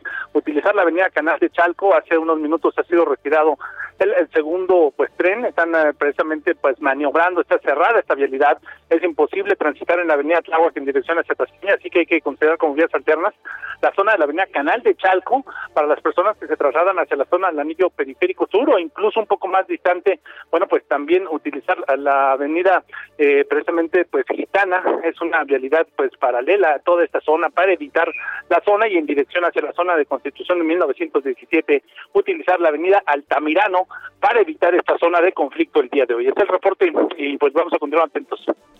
Daniel Magaña, gracias. Continuamos atentos. Y seguimos por ahí en la zona, Israel Lorenzana en Tláhuac. ¿Qué tal, Israel? Sergio Lupita, muchísimas gracias. Exactamente a la altura de la estación del metro Tezonco hemos estado pues dándole seguimiento a este operativo de unidades de RTP, las cuales están eh, pues trasladando a todos los usuarios de la línea 12 del metro la cual en estos momentos no da servicio. Lo que sé que señalar, bueno, son muchas personas las cuales están en espera de poder abordar una de estas unidades, que hay que decirlo, está cobrando cinco pesos hasta la zona de Miscuac. Elementos de la Secretaría de Seguridad Ciudadana y de Movilidad están, eh, por supuesto, pues apoyando, coordinando, mostrándoles cómo pueden abordar y pidiéndoles que tengan por los cinco pesos en la mano para poder acceder a estas unidades que los trasladan hasta la zona de Miscuac. La circulación está cerrada, a través de Avenida Tláhuac. Para nuestros amigos que van hacia la zona del periférico van a encontrar cortes viales por parte de elementos de la Secretaría de Seguridad Ciudadana. Pues Sergio Lupita, lo que se vive en estos momentos aquí en la zona de Tláhuac. Israel, muchas gracias. Buenos días. Hasta luego. Son las 9 de la mañana con 12 minutos. Quizás valga la pena recordar algunas cosas en estos momentos. La, la, nueva línea del metro, la línea 12 del metro, fue anunciada por Marcelo Ebrard el 8 de agosto de 2007. Originalmente se estimaba que costaría unos 9 mil millones. Cuando finalmente ya se firmaron contratos, el precio había subido a 17 mil y terminó costando más de 27 mil millones de pesos. El proyecto, el proyecto se licitó en enero del 2008, se firmó el 17 de junio también del 2008, pero fíjese usted, no había un proyecto en detalle para toda la obra, de manera que el contrato era por, era por precio alzado y por tiempo determinado, efectivamente, a precio alzado y tiempo determinado, con la pues pues la instrucción de terminar antes de que concluyera el sexenio de gobierno de Marcelo Ebrard como jefe de gobierno de la Ciudad de México. Pues vamos con Gerardo Galicia y con más información. Adelante, Gerardo.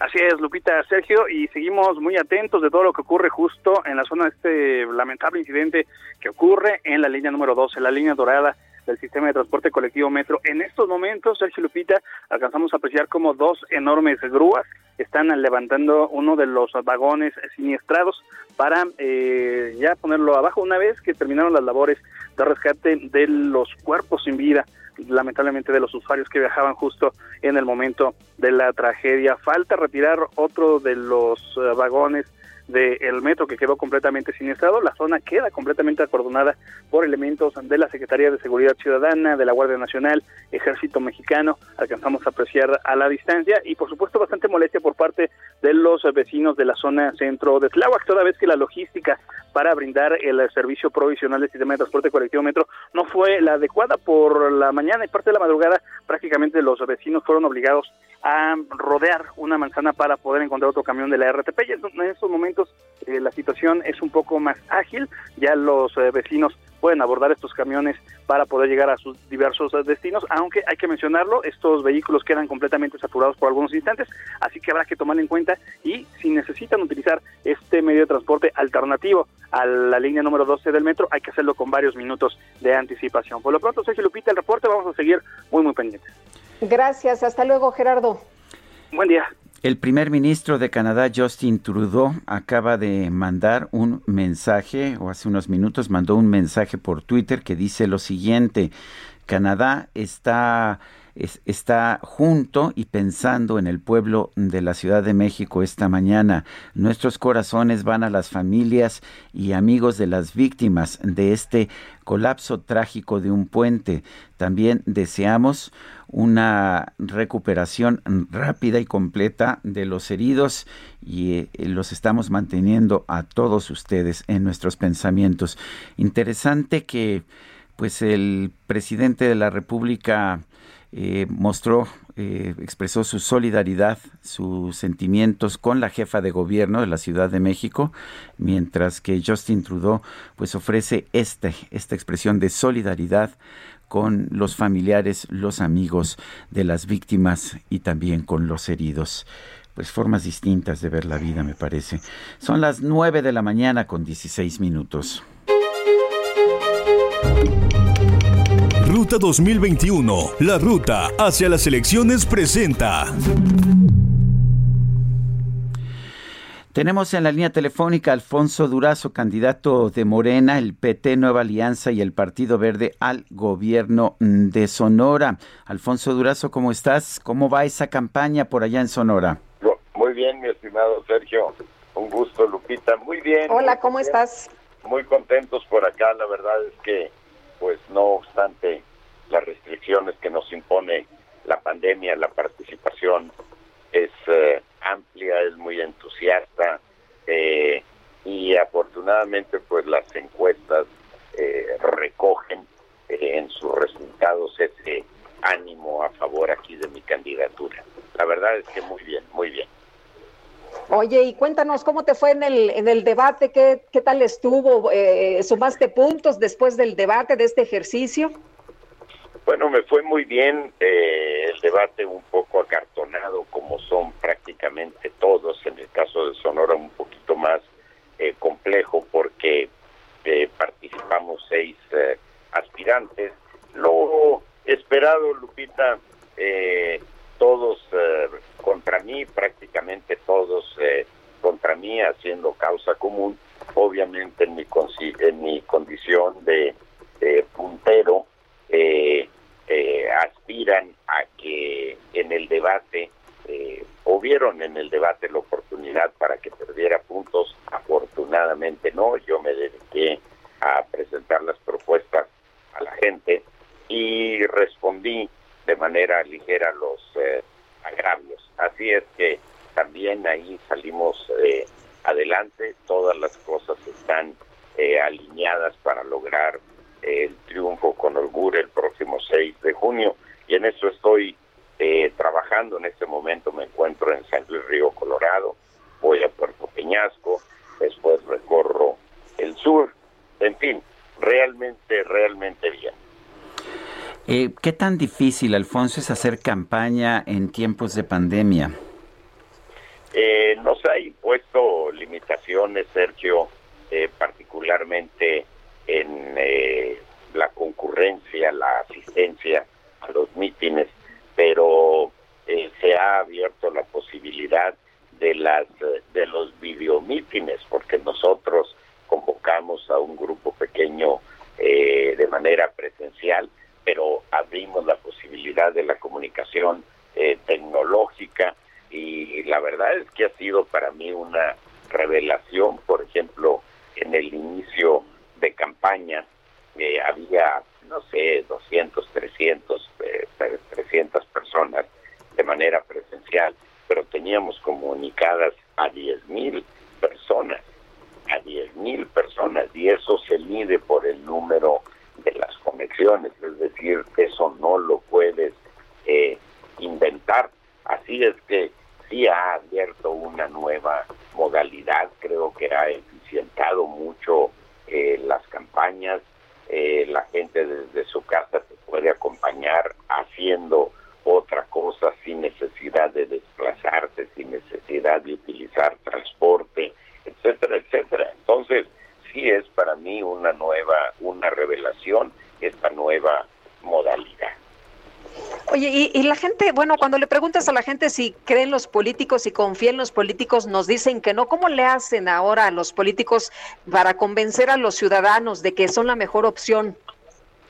No, eh, no confían, Lupita. La verdad es que hay una desconfianza eh, merecida, particularmente donde han gobernado el PRI o el PAN, como es el caso de Sonora, porque en todos lados te dicen han venido, han eh, prometido y jamás han regresado, es decir, dejan a la gente pues en un estado de abandono, particularmente a los jóvenes, creo yo que son los que más razón tienen para desconfiar o no creer en los eh, políticos, pero a nosotros nos dan la oportunidad de comunicarnos con ellos con franqueza, eh, reciben nuestras propuestas con esperanza, y eh, saben, en virtud del desempeño del presidente López Obrador, que seremos un gobierno que trabajará con ellos a ras de suelo, con sencillez, con humildad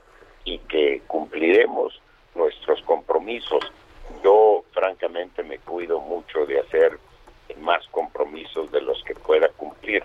A la inversa, estoy menos eh, haciendo menos compromisos de los que cumpliré porque ahí está una buena parte del desencanto de la gente. A mí me gusta hablar de manera muy clara eh, con la ciudadanía y saben eh, por mis propias expresiones que la situación en la que se encuentra nuestro estado de rezago económico, el desmantelamiento del sistema de salud, los niveles de corrupción, eso no los vamos a resolver de un día para otro, pero sí de un día para otro nos aplicaremos a resolverlos, que es muy distinto haciendo un proyecto en un horizonte de seis años, de tal manera que de manera progresiva vayamos cumpliendo eh, los ofrecimientos, los compromisos que estamos eh, haciendo. Estoy actuando con una gran responsabilidad.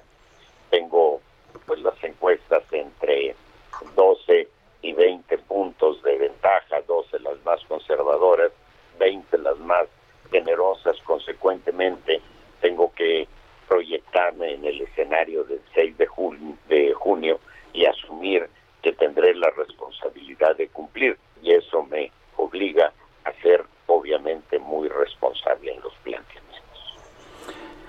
Pues yo quiero agradecerte como siempre, Alfonso Durazo, candidato al gobierno de Sonora, al haber conversado con nosotros. Gracias, Sergio. Gracias. Un abrazo, Lupita. Gracias, igualmente. Hasta luego. Bueno, y en otros, en otros temas.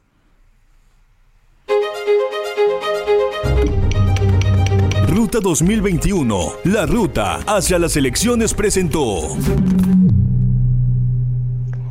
Nos vamos con esta situación que se vive en El Salvador. La Organización de las Naciones Unidas y la Unión Europea se sumaron a la preocupación mundial por el Estado de Derecho e independencia judicial en El Salvador. Sin embargo, pues eso no inquietó al presidente Nayib Bukele, quien amagó con destituir a más funcionarios. O sea, no le preocupa ni le importa él dice que va a destituir a más funcionarios y ha minimizado los cuestionamientos del exterior. Horas después del pronunciamiento de estos sectores, el mandatario salvadoreño dijo que no llegó al cargo después de 30 años de un régimen de miseria para hacer pactos con gobernantes del pasado, pues insistió, está del lado del pueblo y busca limpiar la casa. El pueblo no nos mandó a negociar, se van todos, escribió en su cuenta de Twitter, a casi dos años de asumir el cargo en medio de estos cuestionamientos por la destitución de nueve magistrados de la Sala de lo Constitucional de la Corte Suprema y del fiscal general Raúl Melara, luego de sostener diferencias con ellos, con lo que la respuesta del Estado contra ellos fue tomada como una represalia. Ah, no, pues no te gusta lo que yo hago,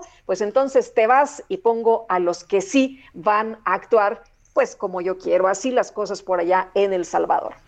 Son las nueve con veinticuatro minutos. Guadalupe Juárez y Sergio Sarmiento estamos en el Heraldo Radio. Regresamos en un momento más.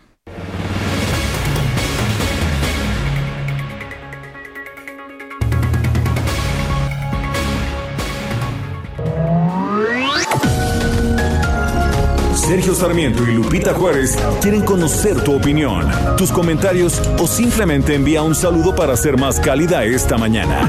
Envía tus mensajes al WhatsApp 5520 109647.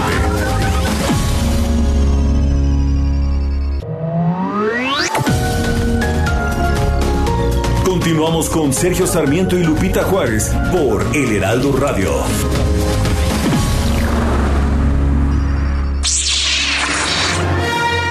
De mayo es una fecha muy especial para los fanáticos de la Guerra de las Galaxias.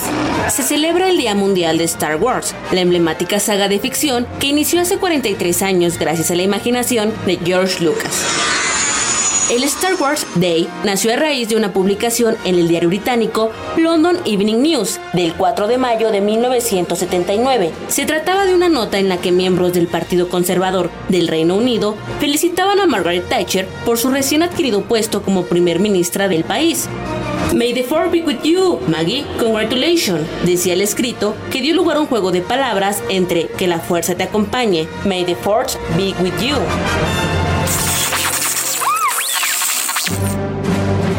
En 2011, el Toronto Underground Cinema organizó un festival de cine de este día de fiesta y desde entonces diversas empresas aprovechan la ocasión para ofrecer ofertas y descuentos especiales en sus productos de Star Wars. Incluso el 4 de mayo de 2015, los astronautas en la Estación Espacial Internacional vieron películas de esta saga.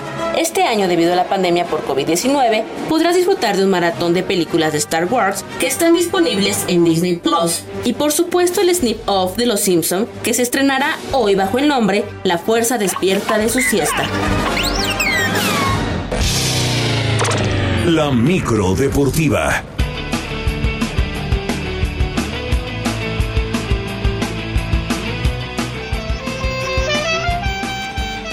Julio Romero, adelante, ¿qué nos tienes esta mañana? ¿Cómo está Sergio Elpita, amigos del auditorio? Muy buenos días, qué placer saludarles. Arrancando este este martes, martes complicado, pero bueno, vámonos rápido con la información deportiva. Se dieron a conocer las fechas y horarios para lo que será el repechaje del torneo Guardianes 2021, todo esto en el balompié local, toda la actividad será el sábado. Hay que recordar que solamente es a un juego el que gane se mete a la liguilla, el que pierde queda totalmente fuera. Para el sábado, sábado 8 de mayo a las 7 de la noche, en el Estadio Jalisco, el equipo de los rojinegros del Atlas estará enfrentando a los Tigres de la U de Nuevo León, mientras que en el TCM, allá en la comarca, a las 9 con 15 minutos, el Santos Laguna se estará midiendo a los Gallos Blancos del Querétaro. Para el domingo, la actividad a partir de las 7 de la noche en el Estadio León, con el equipo de los Esmeraldas recibiendo a los Diablos Rojos del Toluca y a las nueve de la noche con 15 minutos en el Hidalgo, los Tuzos del Pachuca contra las Chivas Rayadas de Guadalajara. Así es que listo, listo el repechaje. Sábado y domingo, sábado dos juegos, domingo dos duelos también. Y un par de equipos que no alcanzaron ni siquiera este repechaje, hay que recordar que califican 12 de 18, pues un par de estos conjuntos pues tuvieron noticias. El conjunto de Mazatlán, Mazatlán FC, busca nuevo entrenador para la próxima campaña. Mauricio Lanz, quien es el director general del cuadro porteño, informó en un video publicado en redes sociales la decisión de que pues estarán buscando nuevo técnico. Escuchamos a Mauricio Lanz, director general de Mazatlán. Por otro lado, les quiero comentar que el día de hoy me reuní con Tomás Boy para platicar sobre la renovación del contrato la cual no se pudo dar, no llegamos a un acuerdo económico y derivado de esto eh, la decisión es evidentemente ya no va a seguir con nosotros. En lo personal le quiero agradecer a Tomás y a todo su cuerpo técnico que desde el día uno se comprometieron con el proyecto.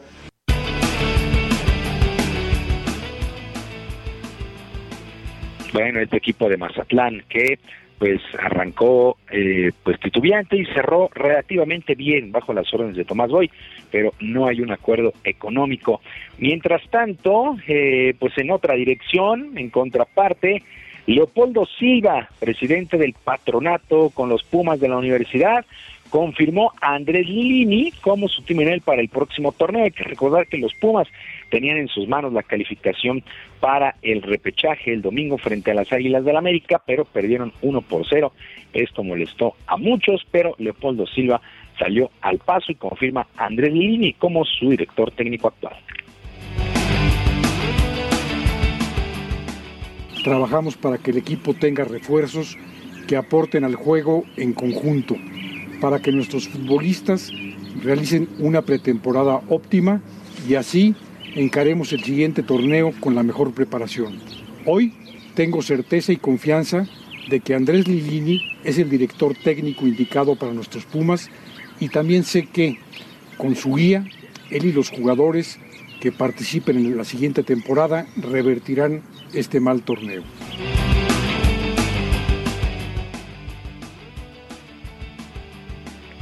Este equipo de los Pumas de la universidad de meterse a la gran final el torneo pasado, pues esta campaña ni siquiera llegaron al repechaje, muy deficiente el accionar de este conjunto universitario.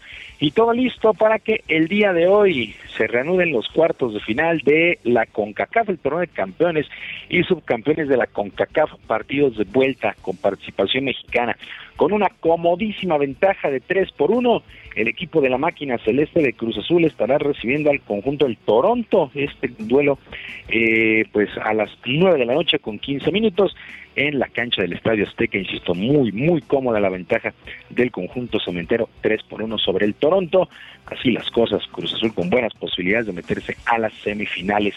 En otras cosas, en su famoso podcast Hot Boxing, el ex púgil estadounidense Mike Tyson aseguró que el mexicano Saúl Álvarez estará noqueando al, británico Billy Joe Saunders el próximo fin de semana en el combate que sostendrán allá en Arlington, en Texas, y en donde estarán en juego los cetros de los supermedianos de la asociación, la organización y el Consejo Mundial de Boxeo. El llamado Iron Mike aseguró que Saunders incluso ya está noqueado antes de subir al ring, a pesar de que aseguró que dará una de las sorpresas de los últimos años tras imponerse a su compatriota Martin Moody en su último combate. Por su parte, el tapatío El Canelo Álvarez viene de vencer al turco Avni Yildirim pues de manera más que convincente. Así es que el próximo, el próximo sábado, el próximo sábado, el enfrentamiento de Saúl El Canelo Álvarez.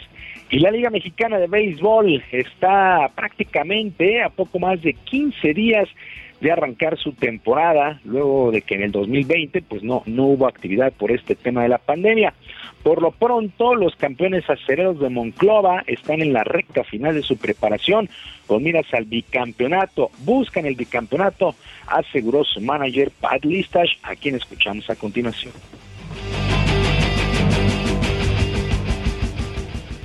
Well, it's always hard to repeat, but I think we've upgraded our team. We've made our team better. All the way around, especially in the bullpen. Uh, we've added Addison Russell with uh, another power bat who's got uh, World Series experience in, in the major leagues. So we think uh, we're set to repeat, and uh, we just we've got to go out and play the games and, and play good, solid baseball and, and, and good fundamental baseball, and, and we have a good chance because we have the talent to do it. Siempre es difícil repetir, pero mejoramos al equipo en términos generales y especialmente en el bullpen. Añadimos otro bate poder con Addison Russell, que tiene experiencia en serie mundial en grandes ligas, y estamos listos para repetir jugando sólido béisbol, buen béisbol y béisbol con fundamentos. Bueno, estos acereros de Monclova que lucen, lucen muy, muy fuertes y bueno, con la misma fórmula de los últimos años, muchos jugadores México-estadounidenses que tienen la doble nacionalidad y pues pueden jugar como mexicanos, pero la verdad es que es de llamar la atención buscarse a alguien que hable español ahí con los acereros de Monclova, la zona norte que está muy fuerte, con los eh, con el equipo de Tijuana, con los Sultanes de Monterrey, en fin, ya ya ya huele a béisbol afortunadamente aquí en la Liga Mexicana. Eh, la temporada arranca el día 20, el día 20 con los propios campeones acereros de Monclova, el 21 el resto de las series siguen estas conferencias de prensa, hoy toca el turno para los Leones de Yucatán, un equipo que también luce muy muy fuerte en la zona sur. Sergio Lupita, amigos del auditorio, la información deportiva este martes, que sea un extraordinario día. Yo les mando un abrazo a la distancia. Muchas gracias, Julio Romero. Buen día para todos. Son las nueve de la mañana con 40 minutos. Vamos a un resumen de la información más importante. Esta mañana el presidente López Obrador pidió esperar los resultados del peritaje sobre el accidente de la línea 12 del metro para no especular ni hacer acusaciones sin pruebas. Como lo expresó la jefe de gobierno, ya he dicho que respaldamos su postura, se va a hacer una investigación a fondo, sin miramientos de ninguna índole, buscando conocer la verdad, qué fue realmente lo que sucedió. Y a partir de ese dictamen se va a fincar la responsabilidad. No podemos, como aquí lo mencionó Claudia, caer en el terreno de la especulación y mucho menos el de culpar sin tener pruebas. Bueno, y justamente en esta conferencia estaba el canciller Marcelo Ebrard, que también habló del tema, dijo que el que nada debe, nada teme, y que está pues ahí a la disposición de las autoridades, pero también, también informó que el gobierno de España expresó su disposición a participar en la fase 3 de la vacuna mexicana contra el COVID-19, la vacuna patria se acordó, ellos están en, una fase avanzada de, su vacuna, también están al tanto de la vacuna mexicana denominada Patria, entonces ellos están en la disposición, hablé con el ministro de Innovación, que es el que tiene más relación con esto, para poder intercambiar o participar España en la, en la fase 3 de la vacuna mexicana y nosotros en la fase 3 de la vacuna de ellos. Esto estamos hablando ya en lo inmediato. Y establecer un mecanismo de colaboración científica que nos permitan acelerar la creación de una vacuna con tecnología denominada genética ARN. Marta Hurtado, portavoz de la Oficina del Alto Comisionado de Naciones Unidas para los Derechos Humanos, condenó el uso excesivo de la fuerza por parte de las autoridades colombianas en contra de las manifestaciones de este lunes en ese país. Y este martes se reunieron en Londres los ministros de Relaciones Exteriores del G7 para analizar la manera de dar respuestas conjuntas a diversas amenazas mundiales. Gelatinosa, gelatinosa, tengo un suave cuerpo, ¿quién soy? Gelatinosa, medusa. Un grupo de turistas que visitó la playa de Jicacal en Coatzacoalcos, Veracruz, compartió en redes sociales una serie de fotografías para mostrar con orgullo el momento en el que lograron devolver al mar a una extraña medusa varada en la arena. La publicación se hizo viral ya que muchos internautas hicieron notar que lo que habían rescatado no era una medusa, sino una almohadilla de silicona para sujetador de las que suelen utilizar algunas mujeres para incrementar la talla del busto. Hilos, hilos, hilos, hilos, hilos, hilos. Tengo Bueno, vaya confusiones. Y en otros, en otros temas, fíjese usted que Protección Civil de Nuevo León informó que a partir de hoy iniciará un operativo de revisión en todas las instalaciones del metro en el estado. Y Daniela García, cuéntanos, buenos días. Muy buenos días, Sergio Lupita. Pues así es, el día de hoy Protección Civil del Estado dio a conocer que por órdenes del gobernador se iniciará con un operativo a partir de hoy para revisar todas las instalaciones de metro en el estado. Ellos informaron que se llevará a cabo este operativo donde utilizarán vehículos especiales, unidades de monitoreo, personal operativo y de inspección por parte de la misma eh, corporación. Además, informaron que para esto también se utilizarán herramientas tecnológicas para verificar las condiciones de las instalaciones, como drones cámaras térmicas, entre otras. Sin embargo, pues se descartó que la operación del metro esté afectada, al menos por este operativo, y continúa de manera normal. El servicio del transporte público en la entidad se mantiene operando de forma normal sin problemas. Ellos estarán supervisando este operativo en diferentes puntos de la línea 1 y 2 del metro de Nuevo León. Esto pues se da obviamente después del accidente que ocurrió la noche del lunes en la capital del país para poder pues eh, descartar algún riesgo que se tenga aquí en el estado. Después de, de ese accidente que ocurrió la noche, pues aquí en el estado muchos de los usuarios del transporte público, específicamente del metro, han estado señalando a través de redes sociales y comentarios a las mismas autoridades que es necesario que también se haga esa inspección aquí en el estado, ya que a través de fotografías y de videos han reportado que hay muy mal servicio en la infraestructura y que hay algunas dañas, daños en algunas partes del metro elevado, sobre todo en el centro de Monterrey. Muy bien, pues Daniela, muchas gracias, muy buenos días. Estaremos pendientes, buenos días. Y como dicen, más vale prevenir y qué bueno que se van a realizar estos recorridos y estas revisiones. Con el objetivo de sembrar más de 33 mil árboles, el actor y activista ecuatoriano Roberto Manrique comenzó una travesía que lo llevó a recorrer 6.986 kilómetros entre Quito y Santiago de Chile sin dinero y con el objetivo de promover conciencia ambiental. Esta acción se muestra en su serie Juntos por la Tierra, Revelaciones del Camino. Roberto Manrique, actor y activista, está en la línea telefónica. Roberto, ¿cómo está? Buenos días. Buenos días, excelente, muchísimas gracias por la invitación. Cuéntenos cómo se decidió a hacer esta travesía.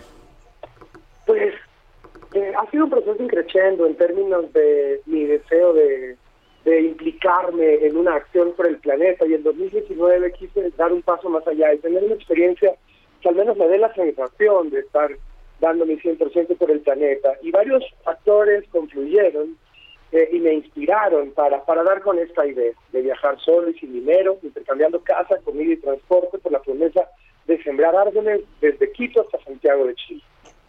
Eh, Roberto, ¿qué has logrado hasta este momento? Bueno, hasta ahora eh, hay distintos aspectos que, digamos, el impacto de la campaña, ¿no? Uno, uno muy simple pero muy poderoso en la gente con la que iba interactuando en el camino, al toparse con alguien que les decía, Hola, ¿qué tal? Mucho gusto. Que es que estoy haciendo una campaña ambiental que se llama Mucho con la Cura, por la cual estoy viajando y sin dinero, intercambiando casa, comida y transporte la promesa de sembrar árboles. No pudiese recibir en su casa y yo siembro árboles en su nombre o historias como esa, frases como esas todo el día. Entonces ya hay un primer, eh, una primera reflexión de, de, ok, si alguien haciendo esta locura es porque es por algo, ¿no? Y eso genera una conversación. Visité escuelas, colegios, universidades. Durante el recorrido en sí hubo, digamos, algún nivel de impacto. Luego vino esta, esta siguiente, bueno, perdón, segundo, una transformación personal muy, muy poderosa, enfrentándome a este reto, pero además replanteándome la manera en que me relaciono con conceptos como la hermandad de la humanidad o nuestra responsabilidad en general, etcétera. Y luego ahora estoy en esta etapa tan importante que es el famoso pago de mi deuda. Yo debo 33.494 árboles por sembrar, pero tengo todo un sistema digital por el cual con la ayuda de la gente y unas alianzas un producto audiovisual, el cual ya les contaré, podríamos sembrar hasta 150.000 árboles. Hasta ahora tenemos casi 20.000 árboles con el compromiso de sembrar, gracias a casi 20.000 personas que se han registrado en la plataforma. Roberto Manrique, gracias por hablar con nosotros. Con mucho gusto, gracias a ustedes. Los espero en www.juntosxlatierra.com para que se enteren de todas las novedades del proyecto y sobre todo cómo pueden ustedes también sumarse a este movimiento y a esta dinámica tan sencilla de sembrar árboles con tan solo unos cuantos Muchas gracias. Es Roberto Manrique. Son las 9 de la mañana con 48 minutos. Gastrolab con el chef Israel Arechiga. El momento gozoso de este espacio con el chef Arechiga. ¿Cómo estás? Buenos días. Hola, muy buenos días, Lupita, Sergio, todo el auditorio. Qué gusto saludarlo. Pues ya empezamos, ya empezó la semana de Gastrolab ya saben que como cada martes no puede ser de otra manera, hablamos de buen producto. Y hoy les voy a platicar que desde el 2016, el 2 de mayo, la ONU, la Organización de las Naciones Unidas, declara ese día como el Día del Atún, pero no lo declara con la intención de que el atún eh, se consuma más o con la intención de que, de que se exalten las propiedades gastronómicas de la especie, ¿no? Sino se declara debido a la sobreexplotación y para poder crear conciencia sobre la especie, porque es una de las especies eh, que, más, que, más han sido asediadas por, por el ser humano y que más han sido consumidas. Imagínense, desde la época de los fenicios ya era una especie que se salaba y se ahumaba, e incluso en el estrecho de Gibraltar eh, había una especie de trampas que al día de hoy solamente quedan cuatro, pero había más de 200 trampas que era una especie de laberintos en el mar llamadas almadrabas. Y esas almadrabas aprovechaban las migraciones de los atunes para poder pescarlos y sacarlos en grandes cantidades. Estamos hablando que el atún hay demasiadas especies, está el atún rojo, el atún aleta azul, el patudo, el listado, el atún blanco, el bonito del norte. Hay muchas especies distribuidas por todo el mar y en todos los lugares es una de las especies más consumidas.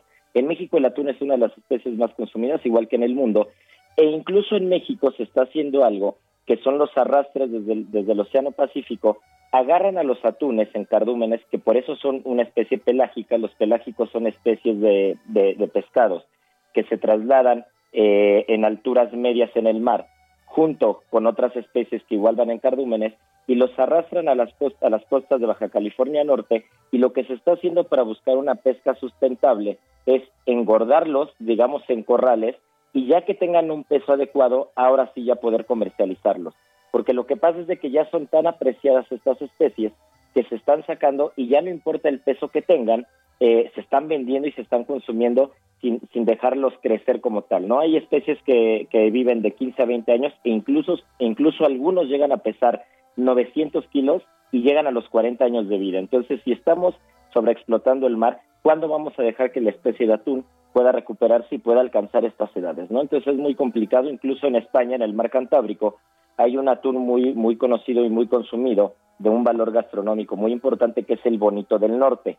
Y ya se tuvo que hacer una regulación para que el bonito del norte solo sean especies que son sacadas del mar Cantábrico y que tengan más de 4 kilos de peso, porque incluso se estaban sacando los atunes con menos de 4 kilos de peso. Entonces, bueno, pues habrá que hacer conciencia de las especies del mar, de una especie tan importante como el atún, de una especie que, que, de verdad eh, ha evolucionado de una manera increíble. Hay quien cree, eh, hay estudios que creen que los atunes se guían por las estrellas incluso, han encontrado magnetita en, el cerebro de los atunes y creen que también por el polo magnético de la Tierra se van guiando. Esa es una especie que hay que cuidar, que hay que cuidar eh, la sobreexplotación y hay que buscar la pesca sustentable. Pues como Muy bien. Perdón, adelante, Lupita. no, gracias, Israel Larechiga. Contigo aprendemos un montón y bueno, pues a ver si empezamos, como tú dices, a hacer conciencia. Pues que así sea y nos vemos el día de mañana por allá. Les mando un fuerte abrazo. Son las 9 con 52. Vamos con Augusto Atempa. Está en el hospital, el hospital Belisario Domínguez en la Ciudad de México. Adelante, Augusto. Así es, Sergio Lupita, de los 13 personas que permanecen internadas todavía en este hospital, uno de ellos es Daniel Argüello. Y hace unos instantes salió un familiar a platicar con nosotros para decirnos que alrededor de las 12 de la noche ingresó a este nosocomio esta persona, Daniel Argüello, y le fue realizada una cirugía en el abdomen debido a que presentaba malestares, también tenía traumatismo craneal. A las 5 de la mañana sale de la cirugía y ahorita son las 10 de la mañana, casi 10 de la mañana, han pasado casi 5 horas esperando una ambulancia para que lo pueda trasladar al hospital de Coco, ya que allí en el hospital de Coco se le va a hacer otra eh, cirugía, pero estas 5 horas debido a que no hay una ambulancia que lo pueda trasladar son los casos que se están llevando aquí en el hospital y por supuesto Sergio Lupita nosotros vamos a continuar muy al pendiente para como eh, para ver cómo se va desarrollando toda esta información. Bueno, pues como siempre, muchas gracias Augusto. Muy buen día. Y antes de irnos, Gerardo Galicia desde Tláhuac, regresamos contigo. Así es, Lupita Sergio, continúan los cierres a la circulación sobre la avenida Tláhuac luego de este lamentable incidente que ocurre en la línea número 12 y entre la tragedia se pueden apreciar todavía muestras de bondad y es lo que tenemos a la vista en estos momentos, trabajadores de conocido restaurante sencillamente a la distancia alcanzaban a apreciar el cordón que están realizando decenas y decenas de elementos de la Guardia Nacional y sencillamente con un carrito repleto de café les comenzaron a brindar eh, café, brindar pan para poder apoyar a los elementos de la Guardia Nacional que prácticamente no han eh, parado de acronar ni de apoyar en esta zona siniestrada. Cabe mencionar que se sigue brindando el servicio provisional, habrá que tomarlo en cuenta, y son muchísimas las personas afectadas. A la distancia, acá estamos a apreciar a muchísimas, muchísimas personas buscando medios de transporte alternos. Por lo pronto, el reporte, seguimos muy pendientes. Muchas gracias, Gerardo. Hasta luego. Pues se nos acabó el tiempo, son las 9 de la mañana con 54 minutos. Continúe con Adela Micha. Eh, vamos a estar al pendiente, por supuesto, nosotros también todo el día para tenerle más información mañana. Esta caída de, pues, de esta ballena en la línea 12 del metro seguirá generando muchísima controversia. Por lo pronto, Guadalupe, nos despedimos. Así es que la pasen todos muy bien, atentos a las 11 en punto de la mañana, conferencia de prensa del gobierno capitalino y bueno, pues nosotros, nosotros aquí le daremos los detalles mañana tempranito. Hasta entonces, gracias de todo corazón.